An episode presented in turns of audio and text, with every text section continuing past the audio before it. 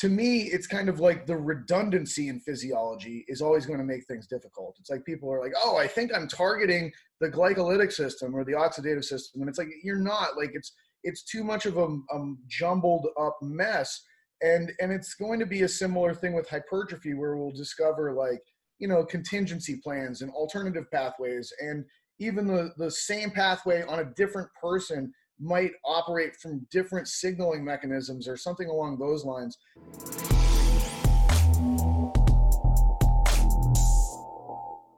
Welcome to the Upside Strength Podcast, your number one resource for all things fitness and performance in Switzerland. This is a special episode today that will be dedicated specifically to hypertrophy training. And to dive into this topic, I'm happy to welcome two returning guests, Evan Peikon and Pat Davidson. What's up, guys? Good. Looking forward to this. Uh, I'm excited. It's always it's always nice to be able to do any kind of an interactive uh, session. And um, you know, Evan, we haven't met each other before, and I, I know that you're really really a smart dude and and have really uh, insightful and well stated thoughts. So uh, that's always great to be able to bounce some things off of somebody like that. Yeah, I've been looking forward to it as well. I know I'd actually listened to the podcast with the two of you on. I really enjoyed that, so I'm excited to get a chat with both of you at the same time. Yeah. So so how come you guys have never actually crossed paths, considering you guys have so many people in common? Man, I, yeah. I work in New York City, and I don't cross paths with people that work ten streets down the road from me that are great. so, you know, you get into your own little habitual life, and like, you know, I don't know. That's that's the way I operate. Uh, so it's it's it just I don't know. Who knows? Yeah, I was gonna say I feel like uh, just never a catalyst to make it happen. I mean, I'm sure we know. I mean, even me and you, Sean, we've talked a few times over the years, and it's two years later that we actually got to talk face to face. I think just takes something kind of sparking that and making it happen. It's all just circumstance. Well, it's a pleasure to have you both on, that's for sure. And before we dive into the specific questions that I have, um, I thought it'd be interesting to have each of you take a few minutes to give you perspective on what is hypertrophy, how does it work, so that we can establish kind of a common ground to work from. Who wants to take it first? I can do that. well, I mean, hypertrophy is the growth of, of tissue. It's change in in volume and, and mass of, of any kind of tissue. It's uh, not specific to muscle tissue, skeletal muscle tissue. It could happen to fat tissue, and certainly does, particularly in the southeast corner of the United States. Uh, you know, it's it's seems to be based on some partitioning of nutrients and, and some sort of a surplus condition to be able to drive that phenomenon. Uh, what we're trying to do here is discuss the way that we can isolate skeletal muscle and be able to create some sort of a hypertrophy adaptation there. And uh, you know, I think that what's what's super interesting is it used to be, at least when I was being educated and doing my educating in a a collegiate setting, uh, it was straightforward. It was the hormone hypothesis, and the hormone hypothesis has really been debunked, and and now we're sort of left uh, trying to discuss other other sorts of signals that we believe are the primary mode by which uh, skeletal muscle goes through an enhanced protein synthesis process that leads to protein synthesis exceeding degradation and uh, and yielding some sort of a a, a, a, a, result that's greater than where we started from.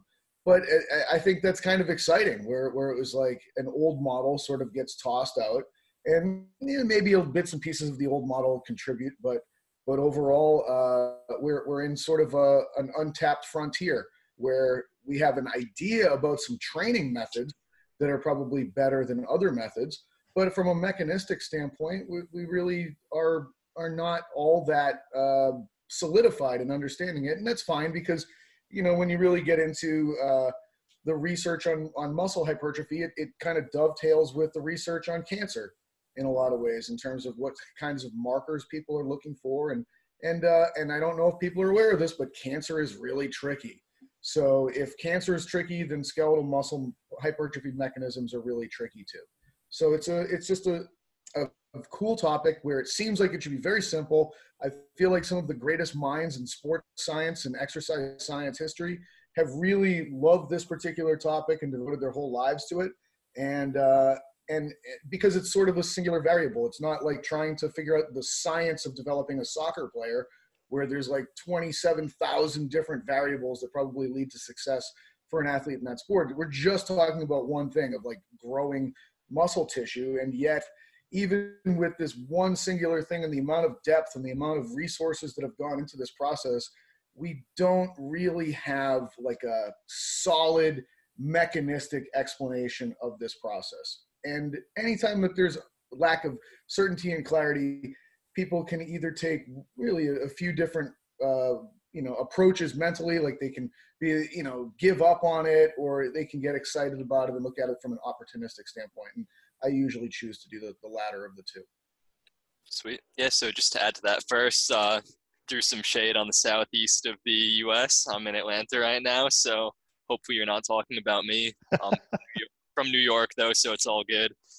but yeah, just to uh, add to what Pat was saying, yeah, that's the really cool thing about hypertrophy. Like it's so damn simple. I like our friend Dr. Ben House calls it just getting muscles more bigger because it's like we don't really know what's happening. We know hypertrophy, there's definitely some kind of increase in muscle volume or mass, but even things as simple of are we adding fibers to the muscle, we don't really even know that in most cases. And we can't really study that either because generally people have to be dead to actually study that. You're not going to pull out all of someone's muscle fibers. We can't have um, someone do a training intervention, look at it before and after on that. So I think if we're going from a really simple top-down perspective, it's like okay, we know we're probably adding mass or volume to the muscle. We're probably either lengthening or widening fascicles. But then when we're taking that bottoms-up approach, it gets really complicated. I know a lot of people with that bottoms up, they'll kind of reduce it down to okay, we get myogenic signaling. That includes everything like IGF 1, IL 6, and all those other growth factors. We have some kind of mTOR signal integration. Then we have muscle protein synthesis, myonuclear addition. And that sounds really nice. But when we're looking at fields like systems biology or, co- or computational biology, what you realize is things that seem like they should be extremely simple are way more complex than we could even imagine. Like even one signaling pathway, when you look at a network model for it, there could literally be hundreds of cross like pollinating inputs that are going to influence it. So I think with hypertrophy, we kind of have to be comfortable knowing, hey, we understand some things that do work in practice, these applied principles. But if we're saying like, what, how does this work on a fundamental level? Like, what is the source code? I think we probably understand maybe five to ten percent of that at best, and the rest of it we just kind of have to be comfortable with uncertainty and saying like, hey, we understand some things, we know what this isn't, but we can't say we fundamentally understand what hypertrophy is or even how it works. Do you agree with that, Pat? The five to ten percent of understanding kind of the fundamental mechanisms behind hypertrophy. Does that sound right? Who knows? Right. Uh, but you know, I, I, have you know, I've created a, a, a, my own model of trying to organize training, and uh, and basically what I've done with it is I generally throw out physiology principles. Uh, exercise physiologist that throws out physiology when it comes to trying to organize training and uh, and and be able to program things. And and in large part, I do that because when I think of physiology, it's it's this evolutionary stepwise phenomenon and evolution, I've compared previously to like the old man with the junkyard in his front yard that lives on the corner of the block. That you're like, oh man, this guy's house is a mess. His front yard is a mess.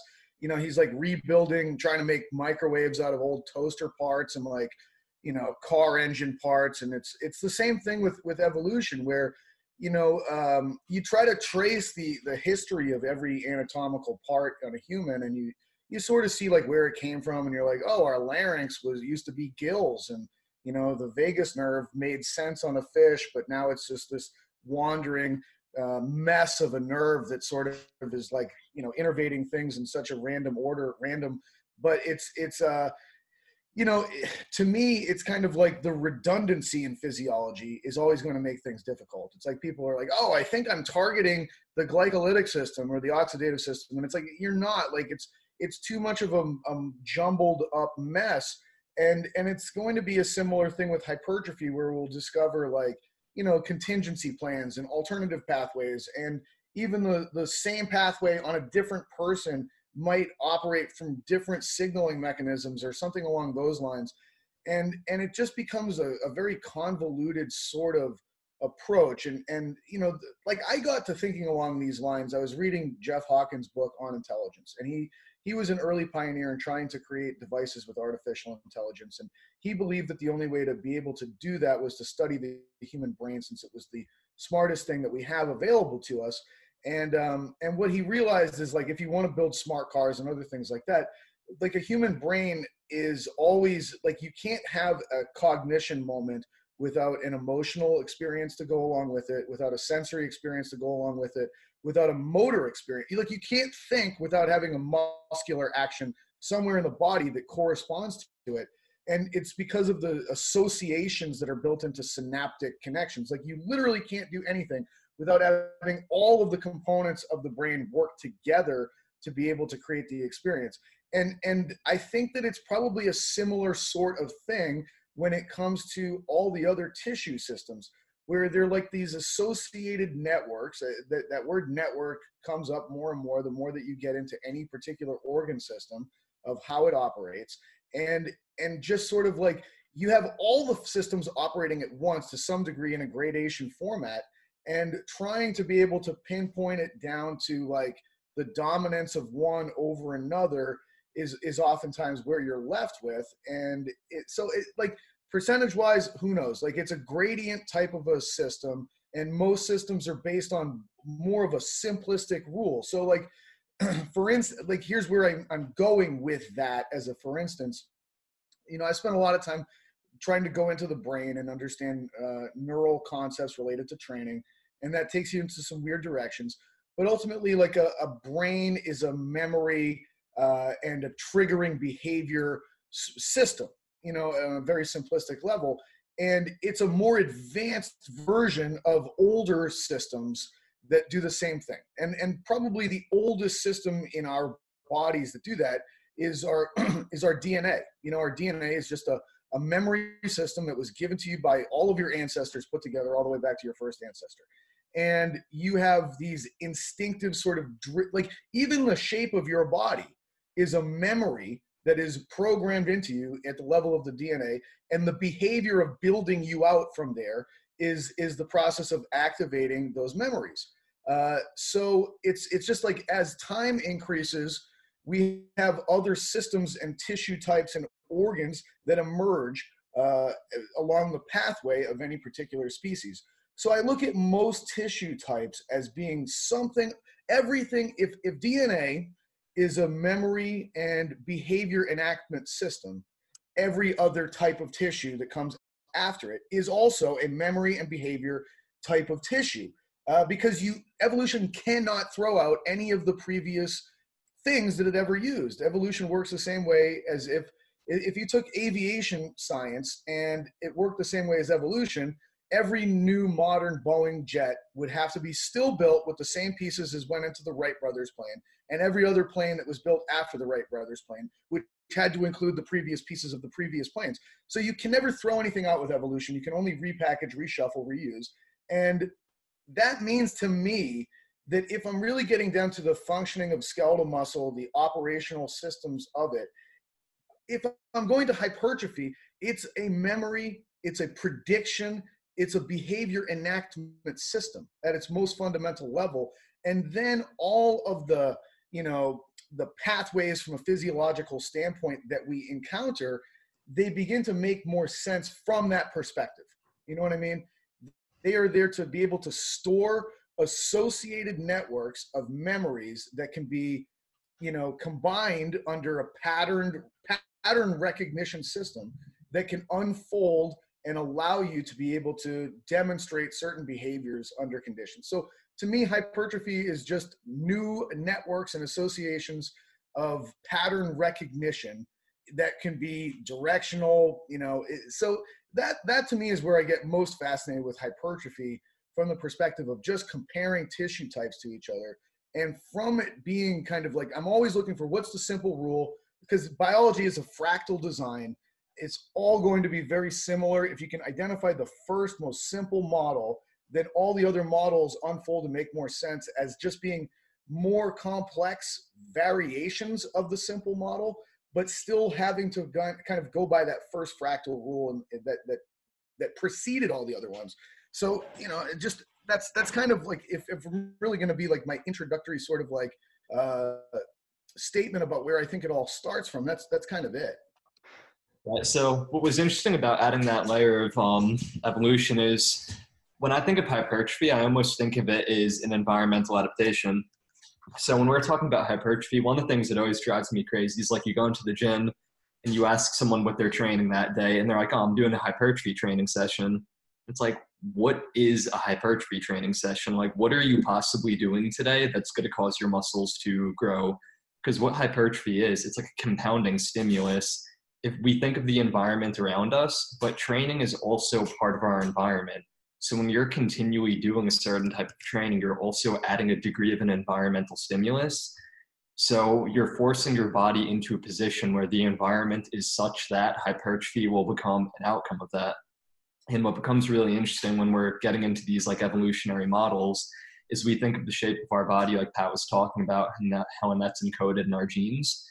But there's another force acting on our bodies that's going to dictate these shapes that it takes and all these processes that occur over long evolutionary timescales, which is also physics is acting on us. So we think of evolution and people talk about like the shapes that our bodies are taking and all these different things and we can't explain all this perfectly with darwinian evolutionary theories and they use that as a critique that like oh evolutionary models like they're bullshit whatever. I live in the southeast so i encounter plenty of that on a normal basis. Um but that's not a improper critique but it also doesn't take into account like when you see a snowflake outside like it has perfect sixfold symmetry and we're not like oh it was evolution playing on that snowflake. So that snowflake, a specific shape was formed, defined by the laws of physics around it. So, in the same way, our body's shapes are being formed by a combination of our environment, including like the biophysical reality that we're in and these evolutionary processes. So, if we're looking at the body from both of those standpoints, like what are the physical constraints we're putting on it? What is the environment that it's in? then what has our body developed to do over longer time scales that's where i think we could get into a lot of these like kind of weird and nuanced discussions of like what is hypertrophy? How does it work? Like what do we need to do to make this like phenotypic expression like appear and manifest into the world? So i guess in maybe in line with that to maybe go a little bit deeper even in that environmental aspect of things before we dive into those specific how to do it questions uh, can we explore the the additional factors beyond the like you said the the evolutionary one and the environment one talk about nutrition talk about uh, hormonal status sleep all those things and how that's going to impact our our ability or not to actually put on muscle mass. Sure um, so i always think of it like why would a human body want to put on muscle mass? It's it's expensive tissue. You have to be driving some sort of signal to the body that says that it's more important to hold on to this expensive tissue than it is to get rid of it. And from like, if, if you look at our history as an animal, uh, for the most part, like carrying around a tremendous amount of muscle might not have been the best strategy to be able to survive on this planet. Um, you know, it. De- I think it depends kind of on like where you lived and you know where your ancestors lived and all that kind of stuff but you got to appreciate like you know the body cares a whole hell of a lot more about surviving and making it as economical as possible to survive on this planet as possible much more than like being able to grow tissue. So you know i think about like we're african animals. We we had to deal with tremendous heat loads for the majority of our time on this planet. Uh, we practiced persistence hunting with an endurance design to be able to drive that. We were really like heat dissipation machines in a lot of ways. And carrying around like an unbelievable amount of muscle tissue is probably not the best way to go about like dr- dumping heat. You know, I, I know like, look, like uh, I, I'm I can't even exist if I'm not in constant air conditioning and I can't sleep unless there's a fan blowing on me at all points in time. Like I would do very poorly trying to live out in the savannah. Now, certainly, like we moved to other places as an animal, and we, you know, we we took on new terrains and like, and and if you just look at like different populations around the world, there's clearly like certain certain areas where humans have their ancestry traced to that have greater bone density and more muscle mass and things of that nature. And there's other areas where there's lower bone density, lower muscle mass. but you have to just, I, I just always think like, you know, you you probably, like I said, it's expensive tissue. It's difficult to maintain, let alone grow at a like once you're beyond like the most beginner levels of training uh, you've got to be able to be you've got to create some sort of circumstances that are such a clear and present constant signal of a need to grow that it's like it's it's it's almost got to be like a, a crazy situation like i picture it like why would my body grow well maybe if it was like forced to do some insane job day in and day out where i have to like lift unbelievably heavy loads and it's almost like my life depends upon it then that's enough of a signal to drive and promote constant growth of some kind. And at the same time, like I would also need to be able to provide the resources that are requisite for being able to do that. And and I have friends that are you know competitive bodybuilders, and and that's what they're doing this for for their you know that's their primary objective in the world more than anything else, you know. And and you know it's like we always have good conversations about like you know what really matters at the end of all this and, and that kind of a deal and it's like do you just need to provide enough of a signal from a training perspective and then it's all nutrition and recovery after that you know is that is that really what it comes down to? Is just as long as the signal is met now everything becomes you know how much uh, how many nutrients can you get into your body and how much can you allow your body to just go into some sort of an anabolic state? And i mean they don't know and i don't know. And i always bring up like old school animal models where it's like, hey, we're just going to tie these weights to this pigeon's wings and make it fly, you know. And the more that the pigeon flies with more more weight, the bigger the wing muscles get. Or like, hey, we're just going to cut the soleus or the gastroc off of this rat, and then the all other muscle is going to grow because it's so overloaded at this point. And I don't know if they really like made the rat like focus on rat chow and sleep during those studies but um, you know, I, I just think that that it's got to be either this this such an overloaded mechanical signal that's driven in that's like hey you you better grow or you're going to suffer some really nasty consequences that that will threaten your survival if you don't grow. Or it's the alternative of just like hey as long as some requisite signal is met now it's entirely just based upon like how much food can you get into your body and how much sleep can you acquire? And those are almost competing things because if you sleep too much you don't have enough time to eat. Uh, but it, it, I, I do i think it comes down to like one of those two sorts of, of realms of thinking about it. Yeah i mean i'd agree with that. And the thing is we have no way to really parse that out. So i mean i tend to think that it is about that environmental stimulus because yeah why would in one thing to keep in mind as well is a hypertrophy has to make sense for us. But one of the things that i always think about is is hypertrophy just a byproduct of all the other constraints and degrees of freedom that our body has? Like our physiology is self-organized in such a way to allow us to survive and breed and that's literally what our purpose is so is hypertrophy just a byproduct of all those systems? Like we're just taking advantage of it and that's what's allowing us to hypertrophy. And because of that, there's always going to be some kind of natural limit or constraint to where additional hypertrophy is no longer productive. Because if we think about like why do muscles stop growing? There's like a lot of different reasons for that. One could be like diffusion distances of oxygen getting into the fibers. So at some point, more hypertrophy is going to be counterproductive for us we're going to have less of an ability to reproduce, survive, and thrive by gaining more muscle mass. So I'm always thinking about in a similar way like, well, if that's the case, then how do we need to change our environment to allow for more hypertrophy? And we know that the food, the sleep, all those things are important. If I'm training really hard and I'm not eating, I'm not sleeping, it's like, well, hypertrophy would not be the way that my body's best could cope with that environment. It would create other adaptations that are going to make me more able to survive with that chronic environmental stress that I'm in.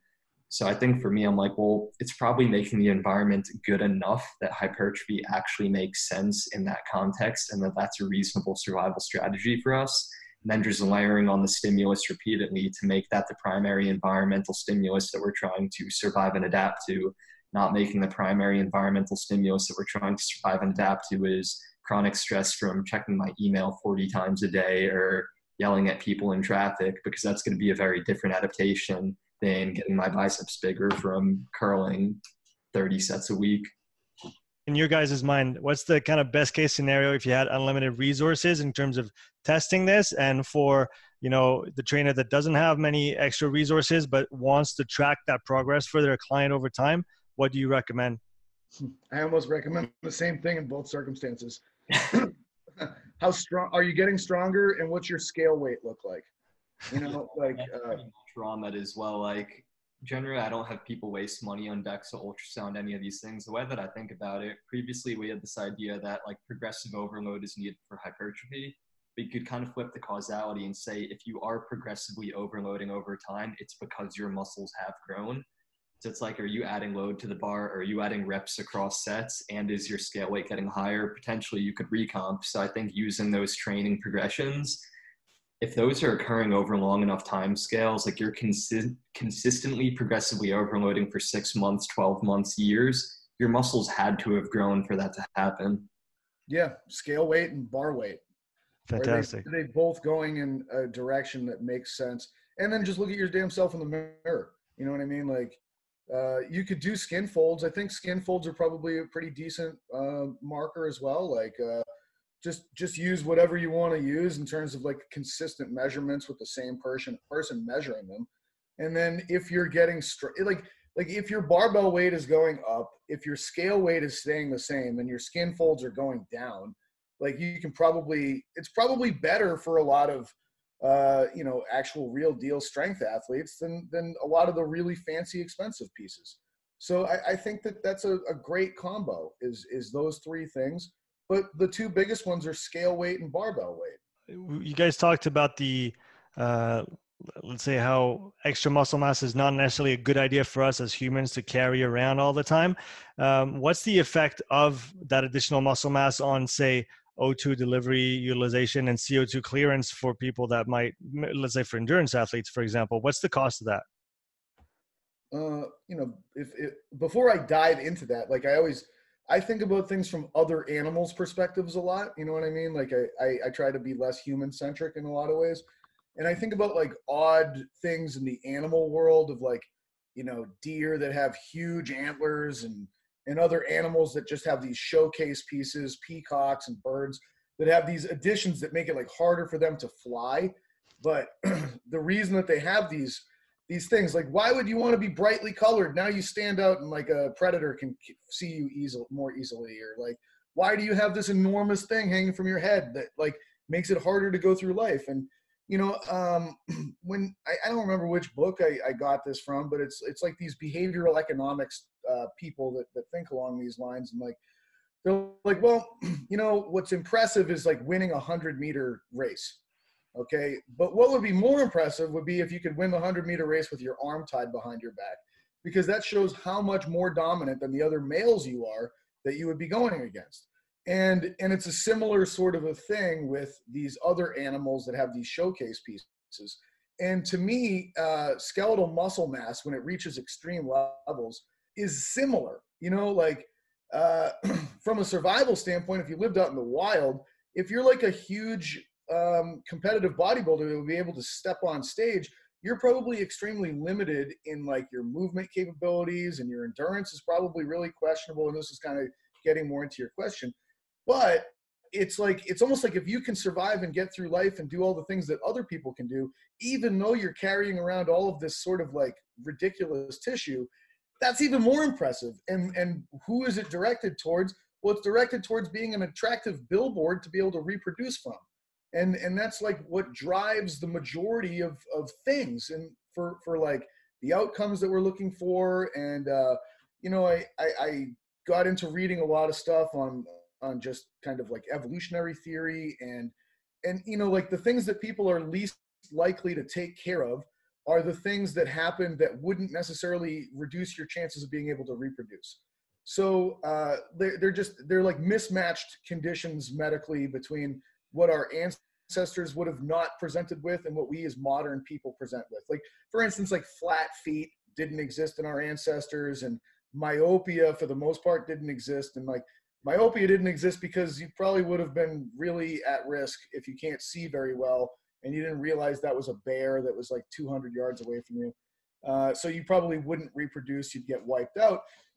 But now it's like you can just wear glasses or shoes and nobody cares like you know like women aren't like oh that flat-footed fool over there like i'm definitely not going to get in a relationship with him because of those flat feet.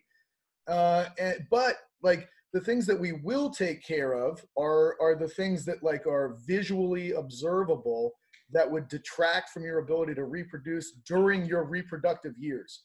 So like mismatched diseases like most of the heart diseases like people don't take care of that shit because if you're going to die from it, you're going to die usually after your reproductive years.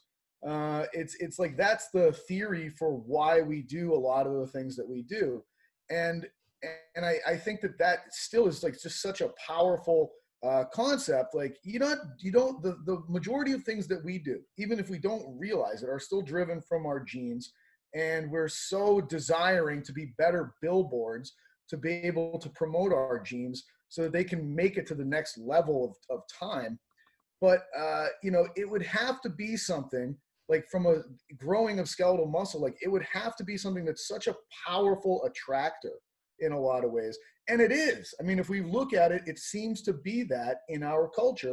Like we are obsessed with human bodies and we are obsessed with having like these ratios and presentations of morphology and you know it's it's like we people love the freak show in a lot of ways like but it is still this competition of like you know our genes don't realize that we don't live in you know 20,000 years ago uh, open open woodland environments. So it's always this competition of like modern oddities that might enhance your reproductive chances that could lead to future alterations in our species presentation versus the old stuff that would have mattered on how well you could have survived combating with each other all the time. Like i'm sure that the deer with the huge antlers you know uh, 8 million years ago it wasn't the same thing. It takes time for these these changes to be able to demonstrate themselves in a species. But we can still push these epigenetic changes particularly if a signal is strong enough and particularly if we can create like external you know if it, like that you know sort of getting into adding drugs to the equation or something that could be a super physiological stimulus. Uh, but you know those are those are areas that i i really think about strongly uh, when i'm when i'm trying to to picture what would really be a cap or a driver for the presentation of one particular tissue type or organ system really making a, a demonstrable change in its morpholo- morphological presentation, either during an animal's life or during the time course of a species uh, external present, like phenotype expression. And then when, you know, what you were talking about in terms of like how would a tremendous increase in, in hypertrophy affect uh, endurance and things like that? Well, I mean, if you are going to be driving only a, a, tension stimulus and you're not driving like a need for somebody to to you know enhance their capillary density and mitochondrial density you're going to burn out really fast. Uh, you know it, the number of contractions that a muscle performs is the primary driver for mitochondrial biogenesis in, in a in a local environment.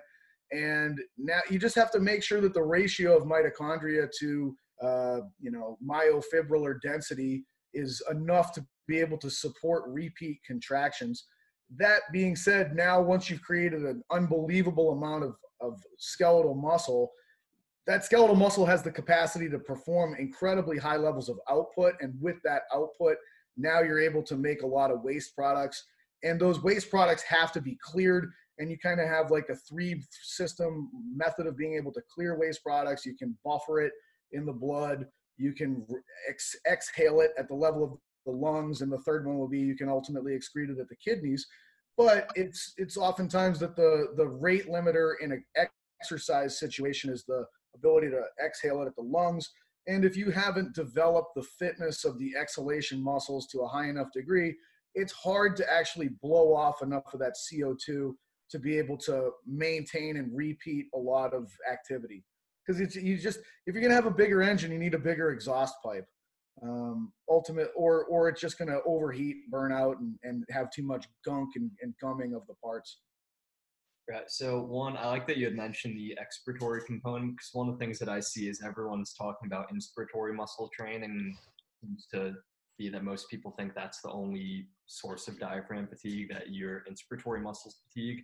And one of the things that I do see when we put a lot of athletes through testing is that it is actually their expiratory muscles that are the issue. They're not able to clear CO2 quick enough.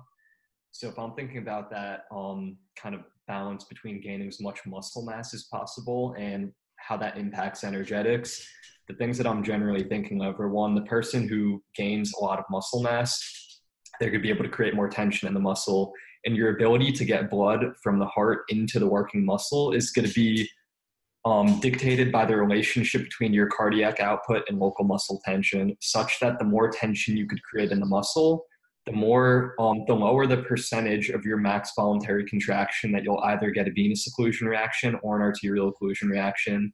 So what you generally see is those athletes that get a lot of hypertrophy and they could create a shit ton of tension in the muscle. They're generally not spending hours a week doing low intensity aerobic work or trying to improve their cardiac output so you often see that these guys are creating venous occlusion on the muscle with as low as 20% of their one rep max. They're often cutting off blood flow to the artery at like 60, 65% of their one rep max, which is pretty damn low. In some endurance athletes, you see that at like 90% of the one rep max.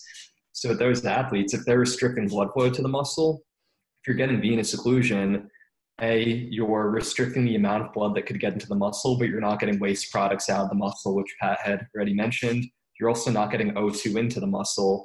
And if we're kind of breaking down that um, like dichotomy between like resistance training and energy system work or conditioning, kind of the same thing. It's all just the language of tension and energetics of the muscle.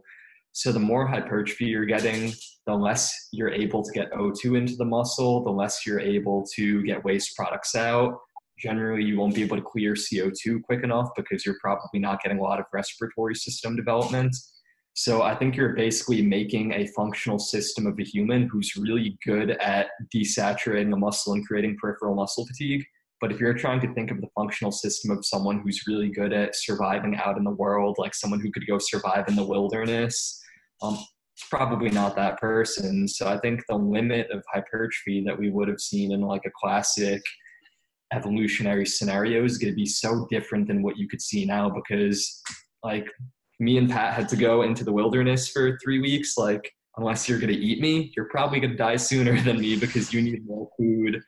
Um, you're probably not going to be able to climb up a tree to get away from a bear as easily. I've never seen you climb, but I'm assuming gravity's going to pull down on you a little bit more.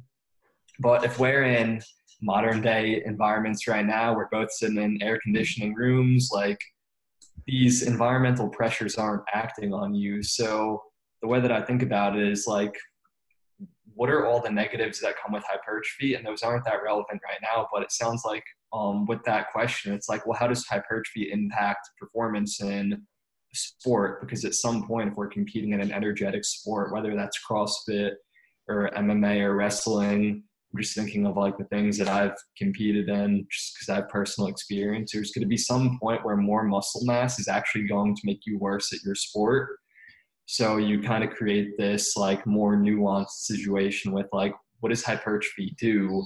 What are all the side effects of that? And how do you balance that between like getting O2 into the muscle? Have you found any relationship between those blood trend uh, occlusion trends and uh, how people present like uh, is it the morphotype that the kind of shape of the body that that people present? Uh, have you seen that in in in the work that you've done? Kind of you can tell by the way somebody's built kind of how it functions under the hood? So one of the things you have to keep in mind yes but it's also the way that someone's body presents is going to be a combination of their physiology and then the type of training that they're subjected to so that's like that environmental component. So if we had someone who's delivery limited and they're a 5k runner they're going to look like every other 5K runner. They're not going to be carrying a lot of muscle mass because even though theoretically they would occlude at lower percentages, they're not doing anything that's going to create a lot of local muscle desaturation and tension.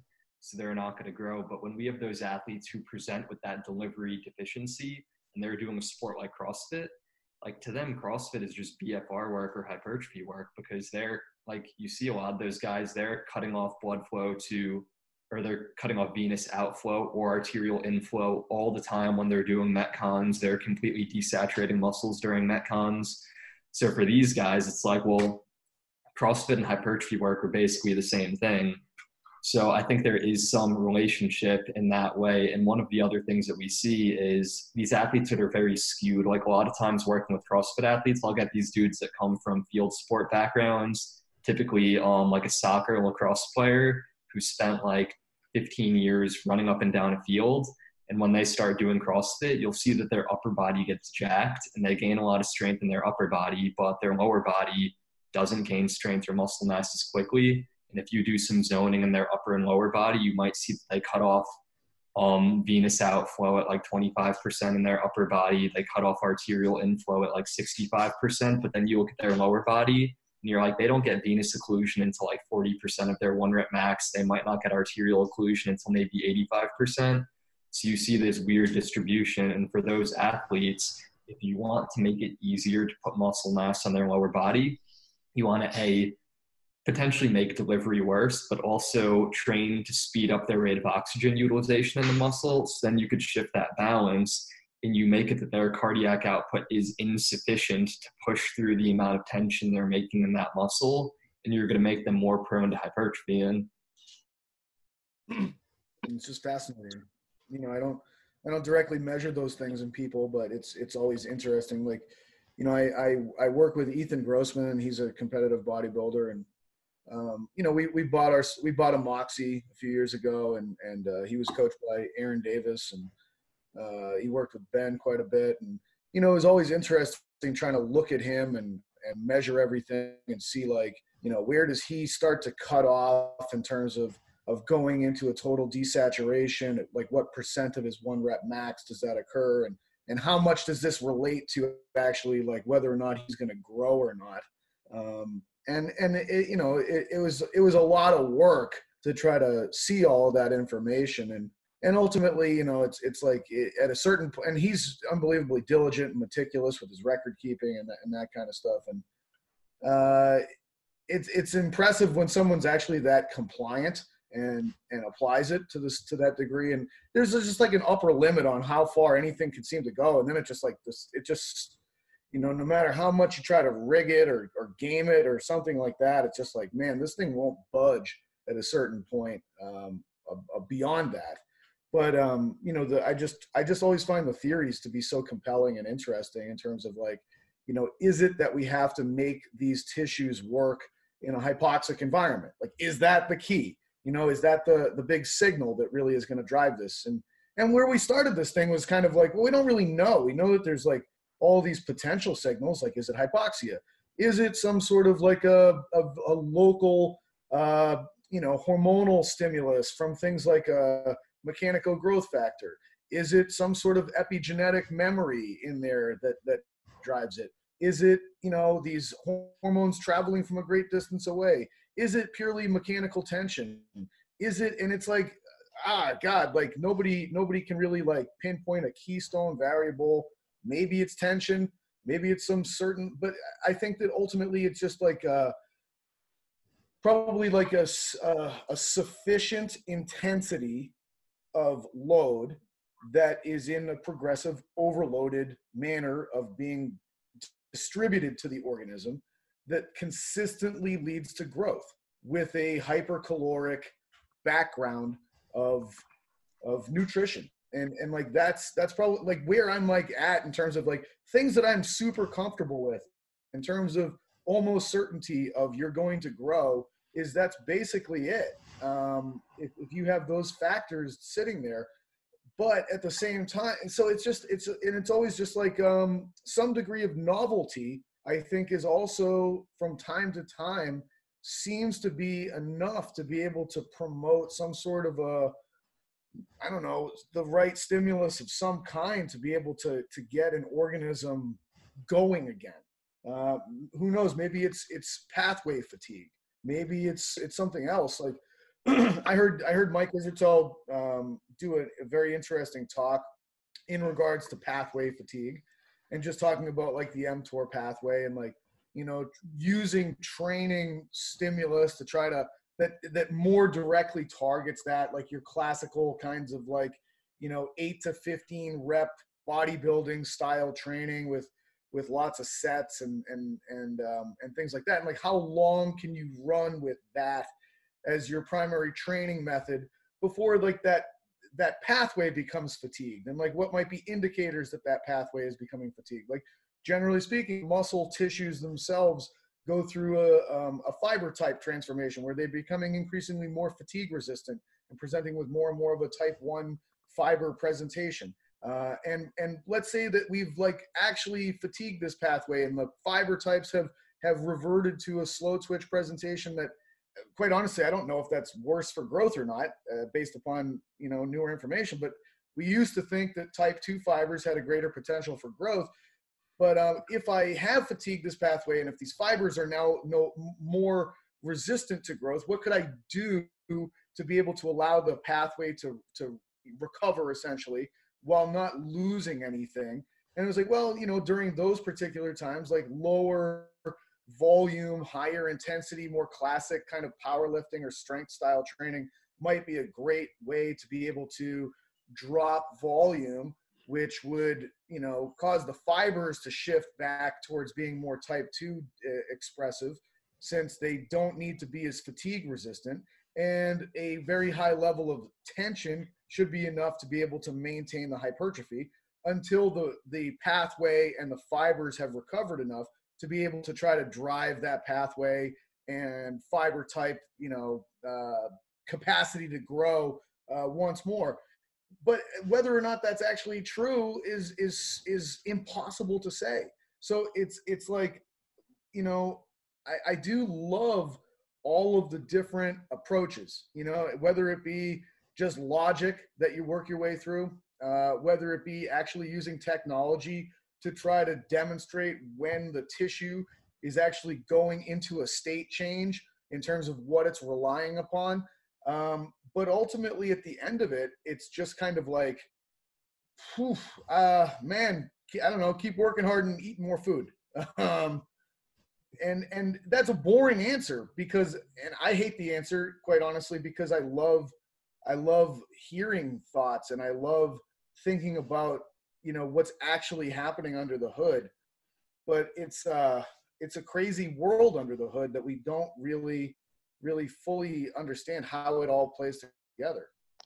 Evan uh, i heard you talk about an interesting i guess idea or model that talked about load um, O2 levels and motor unit recruitment, and how maybe uh, essentially all roads lead to mechanical tension, some through direct loading, some through lack of O2, which means metabolic stress, which means motor unit recruitment. Can you talk about this idea a little bit?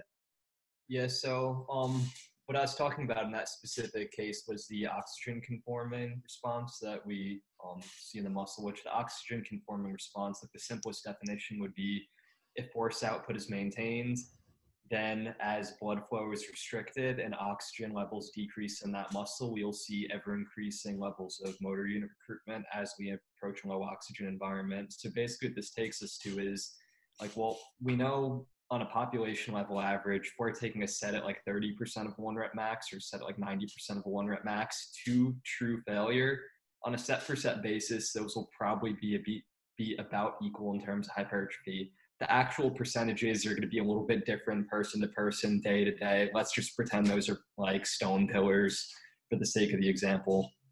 So if we think about, and this is where like getting into mechanisms, like who the fuck knows if this is accurate. Um, so theoretically, we might say, okay, you're training very heavy on the high end of that range. Well, once you start repping out that load, you're going to quickly either restrict venous outflow or arterial inflow so within a few reps, maybe five reps, you'll completely desaturate that muscle and you'll get maximum motor unit recruitment. And we see in a lot of those studies is when someone does a set at like 75, 80% of their one rep max, they get max motor unit recruitment off the bat. Where if you're using a load at maybe 40% of your one rep max and repping it out to failure, like if I use a 40% 1RM, I could probably do 50 or 60 reps with it so it's really not going to be that challenging for probably the first 35 reps. So what we see is I'll be progressively desaturating that muscle as I'm doing more and more volume, and that's going to drive peripheral mus- muscle fatigue eventually, assuming my like cardiorespiratory system isn't the limiting factor. Like if it is, then it's probably not going to lead to hypertrophy.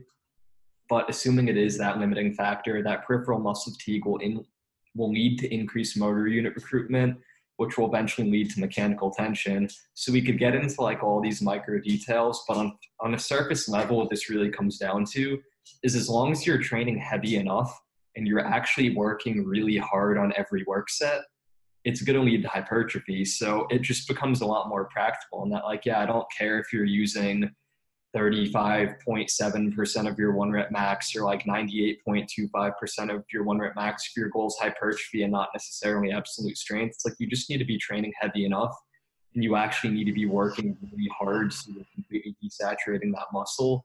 And then we know that you're going to be doing effective volume. So I think that's where we could kind of take this like underlying theory or getting into like the bottoms up mechanisms and then um like meet it with like applied practice like what actually works in the real world. We know doing more volume up to a point works in the real world. We know progressively overloading works in the real world. We know eating works more in the real world. As long as we're actually doing things in practice that we know work then we could theorize about these mechanisms and maybe a better understanding on that level. Lets us tweak our approaches a little bit better. Like if i understand why that 30 to 90% cutoff range exists in the real world. Maybe if it is due to like the relationship between cardiac output and muscle tension, well, then it just gives us more options. Like if Pat's someone who occludes at 20% of his one rep max, now great, he could train between 20 and 90% of his one rep max in hypertrophy. For me, I might find it's between 40 and 95% of my one rep max. So it gives us the ability to individualize training a little bit more in terms of volumes and loads but fundamentally, we're both going to have to do the same thing, which is just push our sets really close to failure, do more sets in a week. And I think the best like bodybuilders, they figure this stuff out. Like one of the things that was always super frustrating to me. Um, my dad is he's been a bodybuilder for like 40 years now, and he's also computer scientist, so he's like pretty analytical. And every time I would like find new studies or I would do this like kind of research on site and I would tell him about it, he'd just see it like, oh, I figured that out 25 years ago in, or he'd say like, okay, how does this change my training? And he'd tell me what he's doing, and I'm like, oh, well, it doesn't change your training. Like you've been training so long that you figured out what works for you. And it's the same things that we figure out when we look at these underlying mechanisms. So in my mind, like using this tech, using this science, all that it really does is it just cuts down the amount of time that it takes to figure out what works for someone but inevitably, if you're actually analyzing your training and you're taking like a pretty logical and methodical approach to it, you're going to figure these things out anyway. Pat? I mean, it's just very well stated. Um, you know, I, I think that from the perspective of what are some other, like another application piece, uh, I think that, that the more that we're in rep ranges that seem to be classically associated with hypertrophy training, I mean, so like not one rep max training, you know.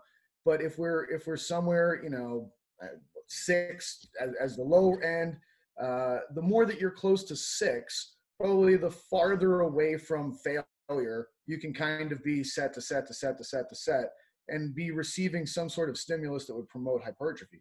Whereas if you're on the other end of the bumpers, out near 30 reps or something like that, you're going to have to basically be right there. You're going to have to go like to failure, you know. So the the more that your hypertrophy promoting sets are higher in rep number, the closer to absolute failure you're going to have to go to be able to provide the right stimulus, and the the closer that you're to the lower end.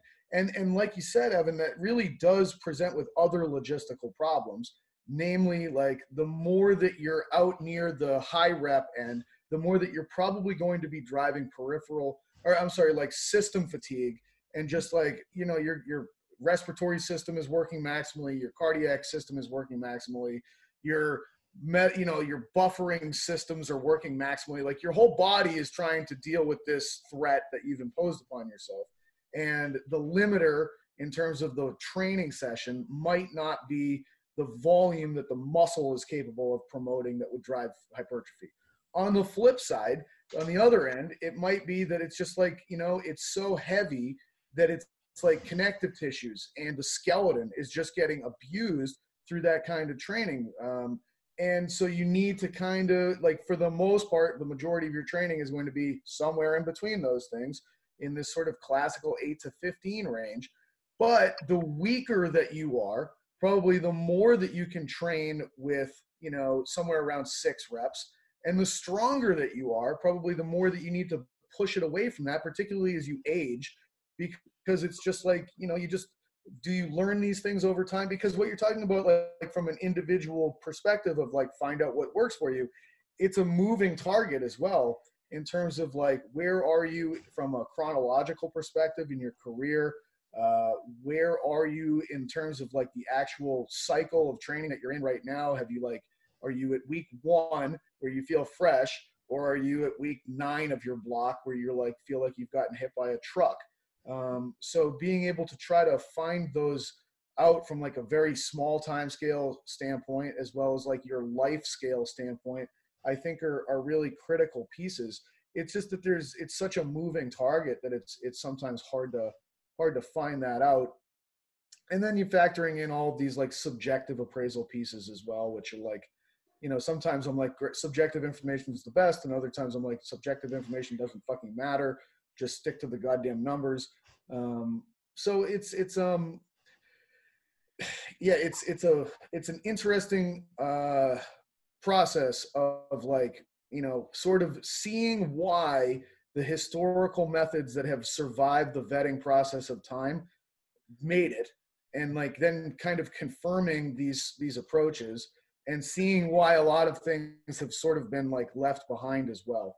Um, but again like I, I love i love the discovery process. I love discovery. I love seeing why the story worked and just purely because it's enjoyable yeah and i mean that's where i'm at as well like all these things are interesting but ultimately it doesn't necessarily change how i do things that much. A lot of times i find when athletes come and they want to work with me or consult with me like they probably think they're going to be doing some kind of like ridiculous fancy protocol and when you inevitably give them like what makes the most sense to give them people are almost like upset by it. They're like i thought i was going to be doing like this and that and like all these different things. Like i thought i was going to be like auto regulating my set volume with like NIRS data and all this and i'm like well you back squat 225 pounds. Like you don't need to do that. Like just go work hard and it will take care of itself and eventually we could get into that information. But right now like you're kind of just wasting the time that it takes to put that device on your muscle isn't worth the time investment because you haven't like you haven't earned that yet so i think from the discovery standpoint it's like ultimately anything we do needs to work and per- the figuring out why things work is personally interesting to me which is why i spend so much time on it and i do think it becomes more useful when we're dealing with like edge cases like the people that you're like, why can't this person fucking grow their biceps? Like, what is going on? And then you could use like technology, like you could use infrared thermography and you do like a heat map of the muscle and you're like, oh, there's like a hypothermic region in their bicep, which means there's like poor metabolic activity. Maybe they have like a neuropathy or something, and that's why they can't hypertrophy their left bicep. And these kinds of things are interesting, but on a population level, like it's not that important on the individual level, it could allow us to figure a lot of these things out. It could speed up the training process. But where I'm at these days, so I'm like, I think everyone has a natural limit, and utilizing a lot of these technologies and a lot of these methods just makes you hit your natural limit in a shorter period of time.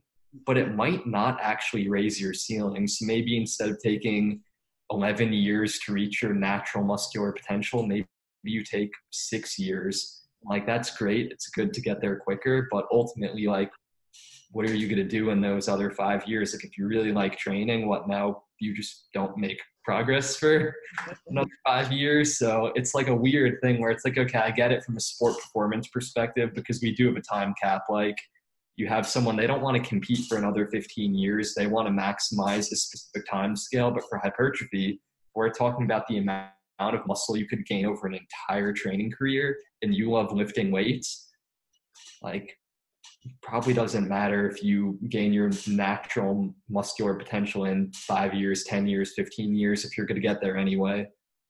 So the the NIRS technology and, and I guess other mon- monitoring technologies that would allow you to somewhat maybe uh, zero in or speed up almost the process. Um, it's almost like going too specific too soon or too advanced too soon in training methods that you use with athletes where Kierwan and Flat says you rob them twice. You rob them of the linear progress they could be doing at the beginning, and then you rob them of the extra gains that they would get from those advanced methods like triphasic or any other thing that a beginning beginner wouldn't be using. So don't introduce them too early so that they can have the kind of longest progress until they hit that wall, and then you start using those things.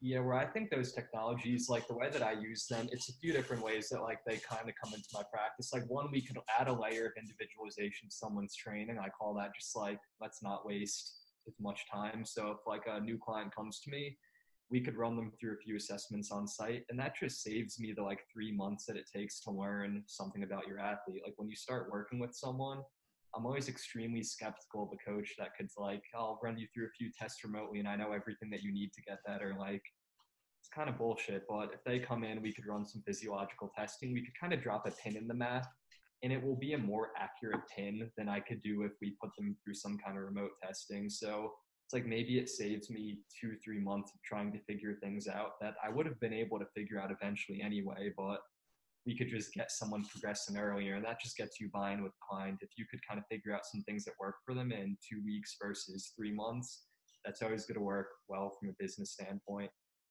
The technology also feeds into like creating protocols and methods that we use with a lot of athletes whether or not we're using NIRS so particularly with concurrent training athletes that's where i think it's most useful understanding that balance between muscle tension cardiac output, the respiratory system, and figuring out how to make athletes better. But a lot of the work with technology, it's also just working with like professional sport teams, military organizations, people that have a vested interest in getting people better as quickly as possible because there's a lot of money on the line. Like most athletes that use a Moxy, they'll use it inconsistently for maybe a few months and they stop using it because it's a lot of work. Like Moxy isn't surgical enough that you could just pop it on and say, this is what it means. It's like, okay, you pop it on, you send me a CSV file. I'll sit here for a half hour breaking down a file, looking at all these trends. Then I'll know what it means. And for the military, for pro sport teams, like they could afford to pay a lot of money to have someone analyze their data. They could afford to spend upwards of 20, 30 grand on monitors for an entire team or an entire squad. Like it's useful in those scenarios. But if someone's a beginner athlete or if they're an early stage intermediate athlete, whenever those types of people ask me if they should buy these technologies, like I'll just flat out say like, no, do not buy a Moxy, do not buy like a thermal camera. Like don't even spend a hundred bucks on something that measures your HRV and DC potential because it's just not for you yet. Until you're an advanced athlete, these technologies really don't change anything that I do on a coaching level like I could get the same information just by looking at their training log and their progression trends, and they'll save themselves a lot of money and time. Yeah, it's funny. Like a lot of this reminds me of uh, of a conversation I've had with uh, with uh, Marcos Rodriguez and, and Ethan Grossman because those are those are two guys that that I work with. You know, I do a podcast with Marcos. Uh, I spend all uh, most of my days in normal normal time with those guys, and um, and and they're very thoughtful. They're both competitive bodybuilders. They're both monstrous dudes. You know what I mean? And um, and they're they're educated. You know, they talk to really smart coaches. They stay updated on on great information. And and the conversation that we come back to a lot of the times is like it's almost like there's there's two camps of people that you encounter for the most part within this performance world or hypertrophy world. There's like the people that are brain people and people that are heart people is is kind of the the, the two groups like and and the brain people it's like they're just trying to like logically measure measurement wise work their way through this and like have the most precise perfect training program imaginable. And then there's the heart people and they're just like you know the dumb guys that just work really hard. And it's like if you were to compare the two major camps against each other which group usually comes out and as a group is bigger and more hypertrophy. And it's like probably the heart group. You know what I mean? Because these are just the guys that go in there and they're just savages and they're trying to kill themselves and it's like the dumbest training program you could ever imagine. But what they're doing they're all in on. And versus the other guys, they're like maybe too conservative, maybe too, uh, you know, you know, it's not perfect, so it's not. We're not going to do it. And and I just find that to always be be kind of interesting um, to think about. And and I experienced that in competing in strongman too, because like you know I was coming in it as someone with a PhD and really organizing my training from you know trying to analyze advanced periodization models and apply them to a sport and and manage everything very successfully and and I was losing the guys that were like coal miners from Kentucky and it's like you know like how could this possibly be the case? Like you know this guy I literally saw him drinking whiskey last night and uh and he still smells of booze but he just won the national championship. Like yeah. you know like how how could this possibly be be the the reality of what we're we're dealing with in front of us? Um but i love the thought of just getting to your ceiling faster. You know that's that's um like every now and then i'm just presented with like kind of a novel thought that i have not heard before. And it's like what's is there an advantage to that? And and to me it's like what you brought up in terms of like working with large groups or a lot of money on the line that's when it becomes increasingly important to do things like measure and track.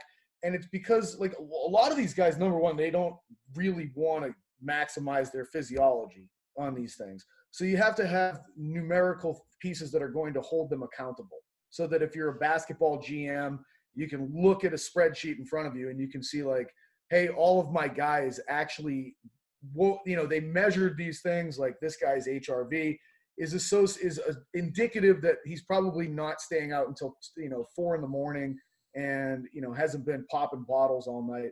He's probably going to perform slightly better or might be a better long-term investment um, as a result of actually going to bed on time and having some lifestyle factors in place that are are you know, from a health perspective, more conducive to supporting uh, someone from a performance standpoint. But um, so essentially, the bigger the number of humans that you have to manage, probably the more important it is to have objective measurements that actually guide you as to whether or not, like, how ready they are to perform. What are their lifestyle supporting factors? Are they actually putting in the amount of work that's important to be able to uh, drive the necessary adaptations that we're looking to accomplish? it's purely accountability and management from that standpoint. Whereas the more that you're a one person you know thing you can be much more subjective and it can be more based on conversations and seeing how people are doing. And and if you are going to go that measurement route with people that are just like having oddities of like lack of success even though they're doing everything i think that's critical the only other thing i kind of want to get into here is just sort of like what what I've been trying to do in terms of of uh, you know using equipment and having the equipment be trackable. You know, mm-hmm. I, I, have set up technology to go with Kaiser equipment that is capable of of measuring the work per rep, per set, per workout, so that you can actually see like, well, how much actual mechanical work did this human being just do in front of me because that should be the driver of adaptation like more work more adaptation you know specific work of you know specific loading and velocity and duration types should lead to more prob- a higher probability of getting a certain kind of adaptation. But you know it's it, it will ultimately come down to volume. And what i find fascinating is that from the perspective of, of hypertrophy oriented people trying to be very very specific and, and accountable from a tracking standpoint. We we have not been good at, at there's only really two variables to look at in terms of tracking resistance training, and it's load and the distance that the load moves through space. You know, and and basically we have not been good at measuring the distance that the load moves through space. We've really just been looking at the load itself. And I think that what I'm seeing, anyways, with using this equipment is when you actually look at work, the distance that it moves through space is so unbelievably important in terms of changing the, the, the number that you get that it's it's shocking. It just jumps out at you so powerfully. And the way that people have little micro differences in how far they move load in a set and uh, when the weight increases is is pretty dramatic where you can see it like hey this person increased the weight on this exercise by 10 pounds from last week to this week but their work score is lower and it didn't look like they were cheating any of their reps, but they must have been because that thing just told me that they were. And as a result of that, like, were you actually progressively overloading? And maybe you weren't. You know what I mean? So, so I do think that that accountability part is huge. And from the standpoint of like what I think is probably the most important metric, it is work uh, from a hypertrophy standpoint. And whether or not we're actually measuring that work accurately, I'm now questioning based upon actually now measuring it and seeing it displayed. And and I'll tell you, like once you see that score being reflected back down on you after every set, after every training session, and you see like, oh, when I go from, you know, having produced 85,000 joules in the last training session to this time producing 88,000 joules, there's an enormous difference in the way that that felt, uh, both from like a systemic standpoint as well as like a local muscular standpoint.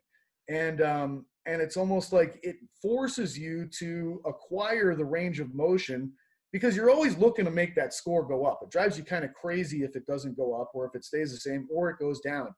And it's like you start hunting for range of motion that maybe you wouldn't have before. And when you feel the impact and difference of what that little difference in range of motion per rep provides, it's it's remarkable to me. Uh, and it's it is it's fairly simple. And I'm hoping that as uh, we develop this technology out more and like you know build it out beyond Kaiser to barbells and dumbbells and and other things that that it'll allow a higher probability of people being able to make consistent long-term uh, progress. And and I am suspicious that that people are actually thinking that they're progressively overloading when in fact they might not be based upon that distance part of the equation. One of the things that you were saying with um like as you were talking I was like, okay, A, that design sounds awesome because one, with actually progressively overloading, like I'm sure you felt the temptation to. You're doing like a preacher curl and you go like all the way down one week, and then the next week you bump the load and you're like, well, I want to beat my reps, like I'll stop like right there, and then I'll go. And the next rep you're like stopping, and you could kind of trick yourself into believing that you're actually doing more work, where it's like you're probably not, but it feels good to get better performance. You're adding more objectivity, and that raises really interesting standpoint where it's like this technology, if you guys develop that out and make it really practical for different pieces of equipment, it's like you're not doing anything that enhances someone's physiology. You're just making sure that people don't cheat themselves out of actually progressively overloading. And that's one of the things, one of the ways that I think about sports science as well. I think when people are like, oh, sports science, it's for performance enhancement. They think of like Ivan Drago hooked up to like all these machines and it's like in reality, when we're dealing with like pro sport teams or we're dealing with military organizations, the utility of sports science primarily is not to make people's performance better. It's just to stop people from wrecking themselves. Because ultimately, if you take the best athletes, like the freakiest athletes are going to be freaks no matter what. Like you take um, like the best NFL player, he's going to be like the biggest, strongest, fastest version of himself, no matter if you're like figuring out the percentages that he gets occlusion or you're maximizing all these different qualities. But what's going to perform stop that dude from performing for years is just that he's going to do something stupid and injure himself. And you have to think from the perspective of a professional sports team or a military organization. They need a return on investment, and that return on investment is finances getting someone's back squat slightly better, improving some of these qualities in their prior sports science doesn't necessarily make a professional sport team better. And if it doesn't make the team better, they're not making any more money by you enhancing their players' performance and these like true measurable physiological qualities. But if you could stop people from getting injured, now you're saving teams a lot of money. If they acquire a new player for $10 million and he blows out his shoulder three weeks into a season, now they're out $10 million. So they're willing to spend a few thousand on the front end to use sports science to prevent things like that from happening. So I think what a lot of these technologies are doing, like sports science does improve someone's ability to hypertrophy long term. A, with that doing it faster, but also in that, like, one of the things that's going to stop all of us from progressing in our training over the decades long time period is just that all of us are going to get some kind of soft tissue or joint injury eventually. I'm sure it's happened to both you guys already at some point. I'm sure you have some kind of muscle that you deal with frequent aches and pains. if you could prevent that from happening, you're going to make more training progress. So it's like if we take this more multifaceted view, like, okay, maybe we could individualize training a little bit better to make things happen quicker. Maybe we could stop you from getting injured and regressing or progressing more consistently. And maybe we could make things more objective, like with what Pat's saying, like measure the work in an accurate way that actually makes sure we're doing what we think we're doing. I think between those three factors, like I don't know what else we're really going to do to make people perform better, hypertrophy more over like the year long time period. Like after that, what stones are you going to unturn at that point? What's interesting, you were talking about that that preacher curl example, and like, uh, you know, people get positively rewarded for having completed the task Mm-hmm. And oftentimes, if I make you actually stick to very strict guidelines for how you go about completing the task, well, now you don't complete the task eh, according to your own belief systems. And now you feel very disappointed. And in many ways, it's like I, I didn't reward you, I punished you. And and people don't respond well to punishment. No, even the people that think they respond well to punishment don't.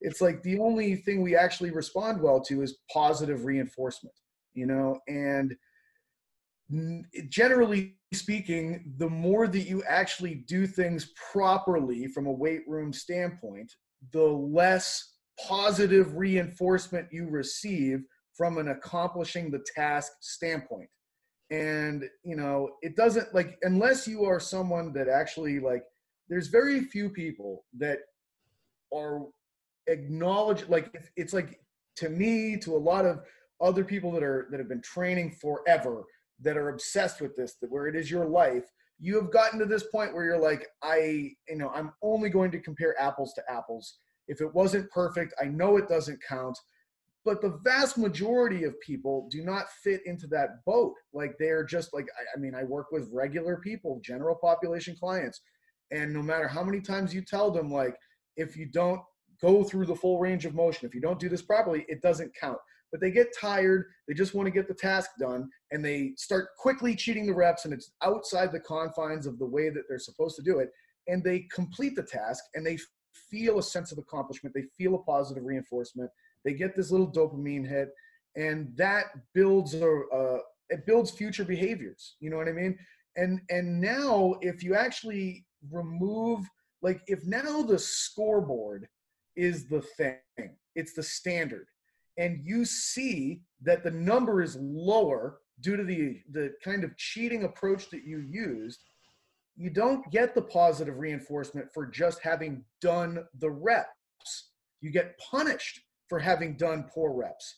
If you actually do the reps to the best case scenario that you can, now for the first time, you're going to get a positive reinforcement for actually having done something properly.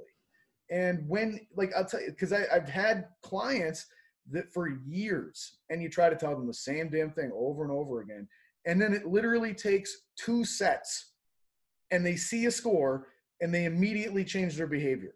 And then they hold on to this new behavior because, you know, like my opinion, like, oh, that was a good set. Like, it doesn't hold up to the power of a visual objective number that stares back at you and says this was your set. And either this number is higher or lower than the other one. Mm-hmm. And but people learn very quickly. It's it's an amazing driver of that.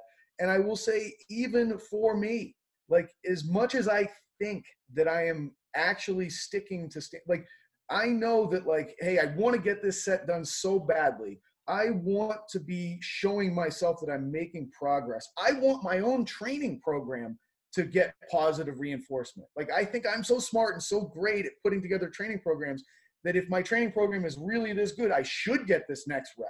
And maybe I cheat the range of motion. Maybe I cheat the standard and the protocol for how I execute the movement. There's so many pieces of bias in every single person's brain.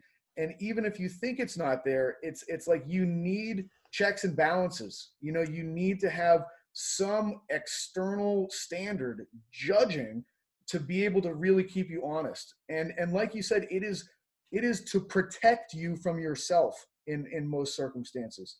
Um, you know, like I, I just think like I really do love Tim Gabbett's information in terms of like load management information and, and trying to increase the probability that you're not going to put somebody into a jeopardized position physiologically uh, for them to be able to number one perform and number two probably suffer less uh, preventable deleterious consequences. And and the more that we have accurate useful information to be able to guide that, the better. And you know, I think with Gabbett stuff, a lot of times it's soccer clubs or something like that, and they've got their GPS information.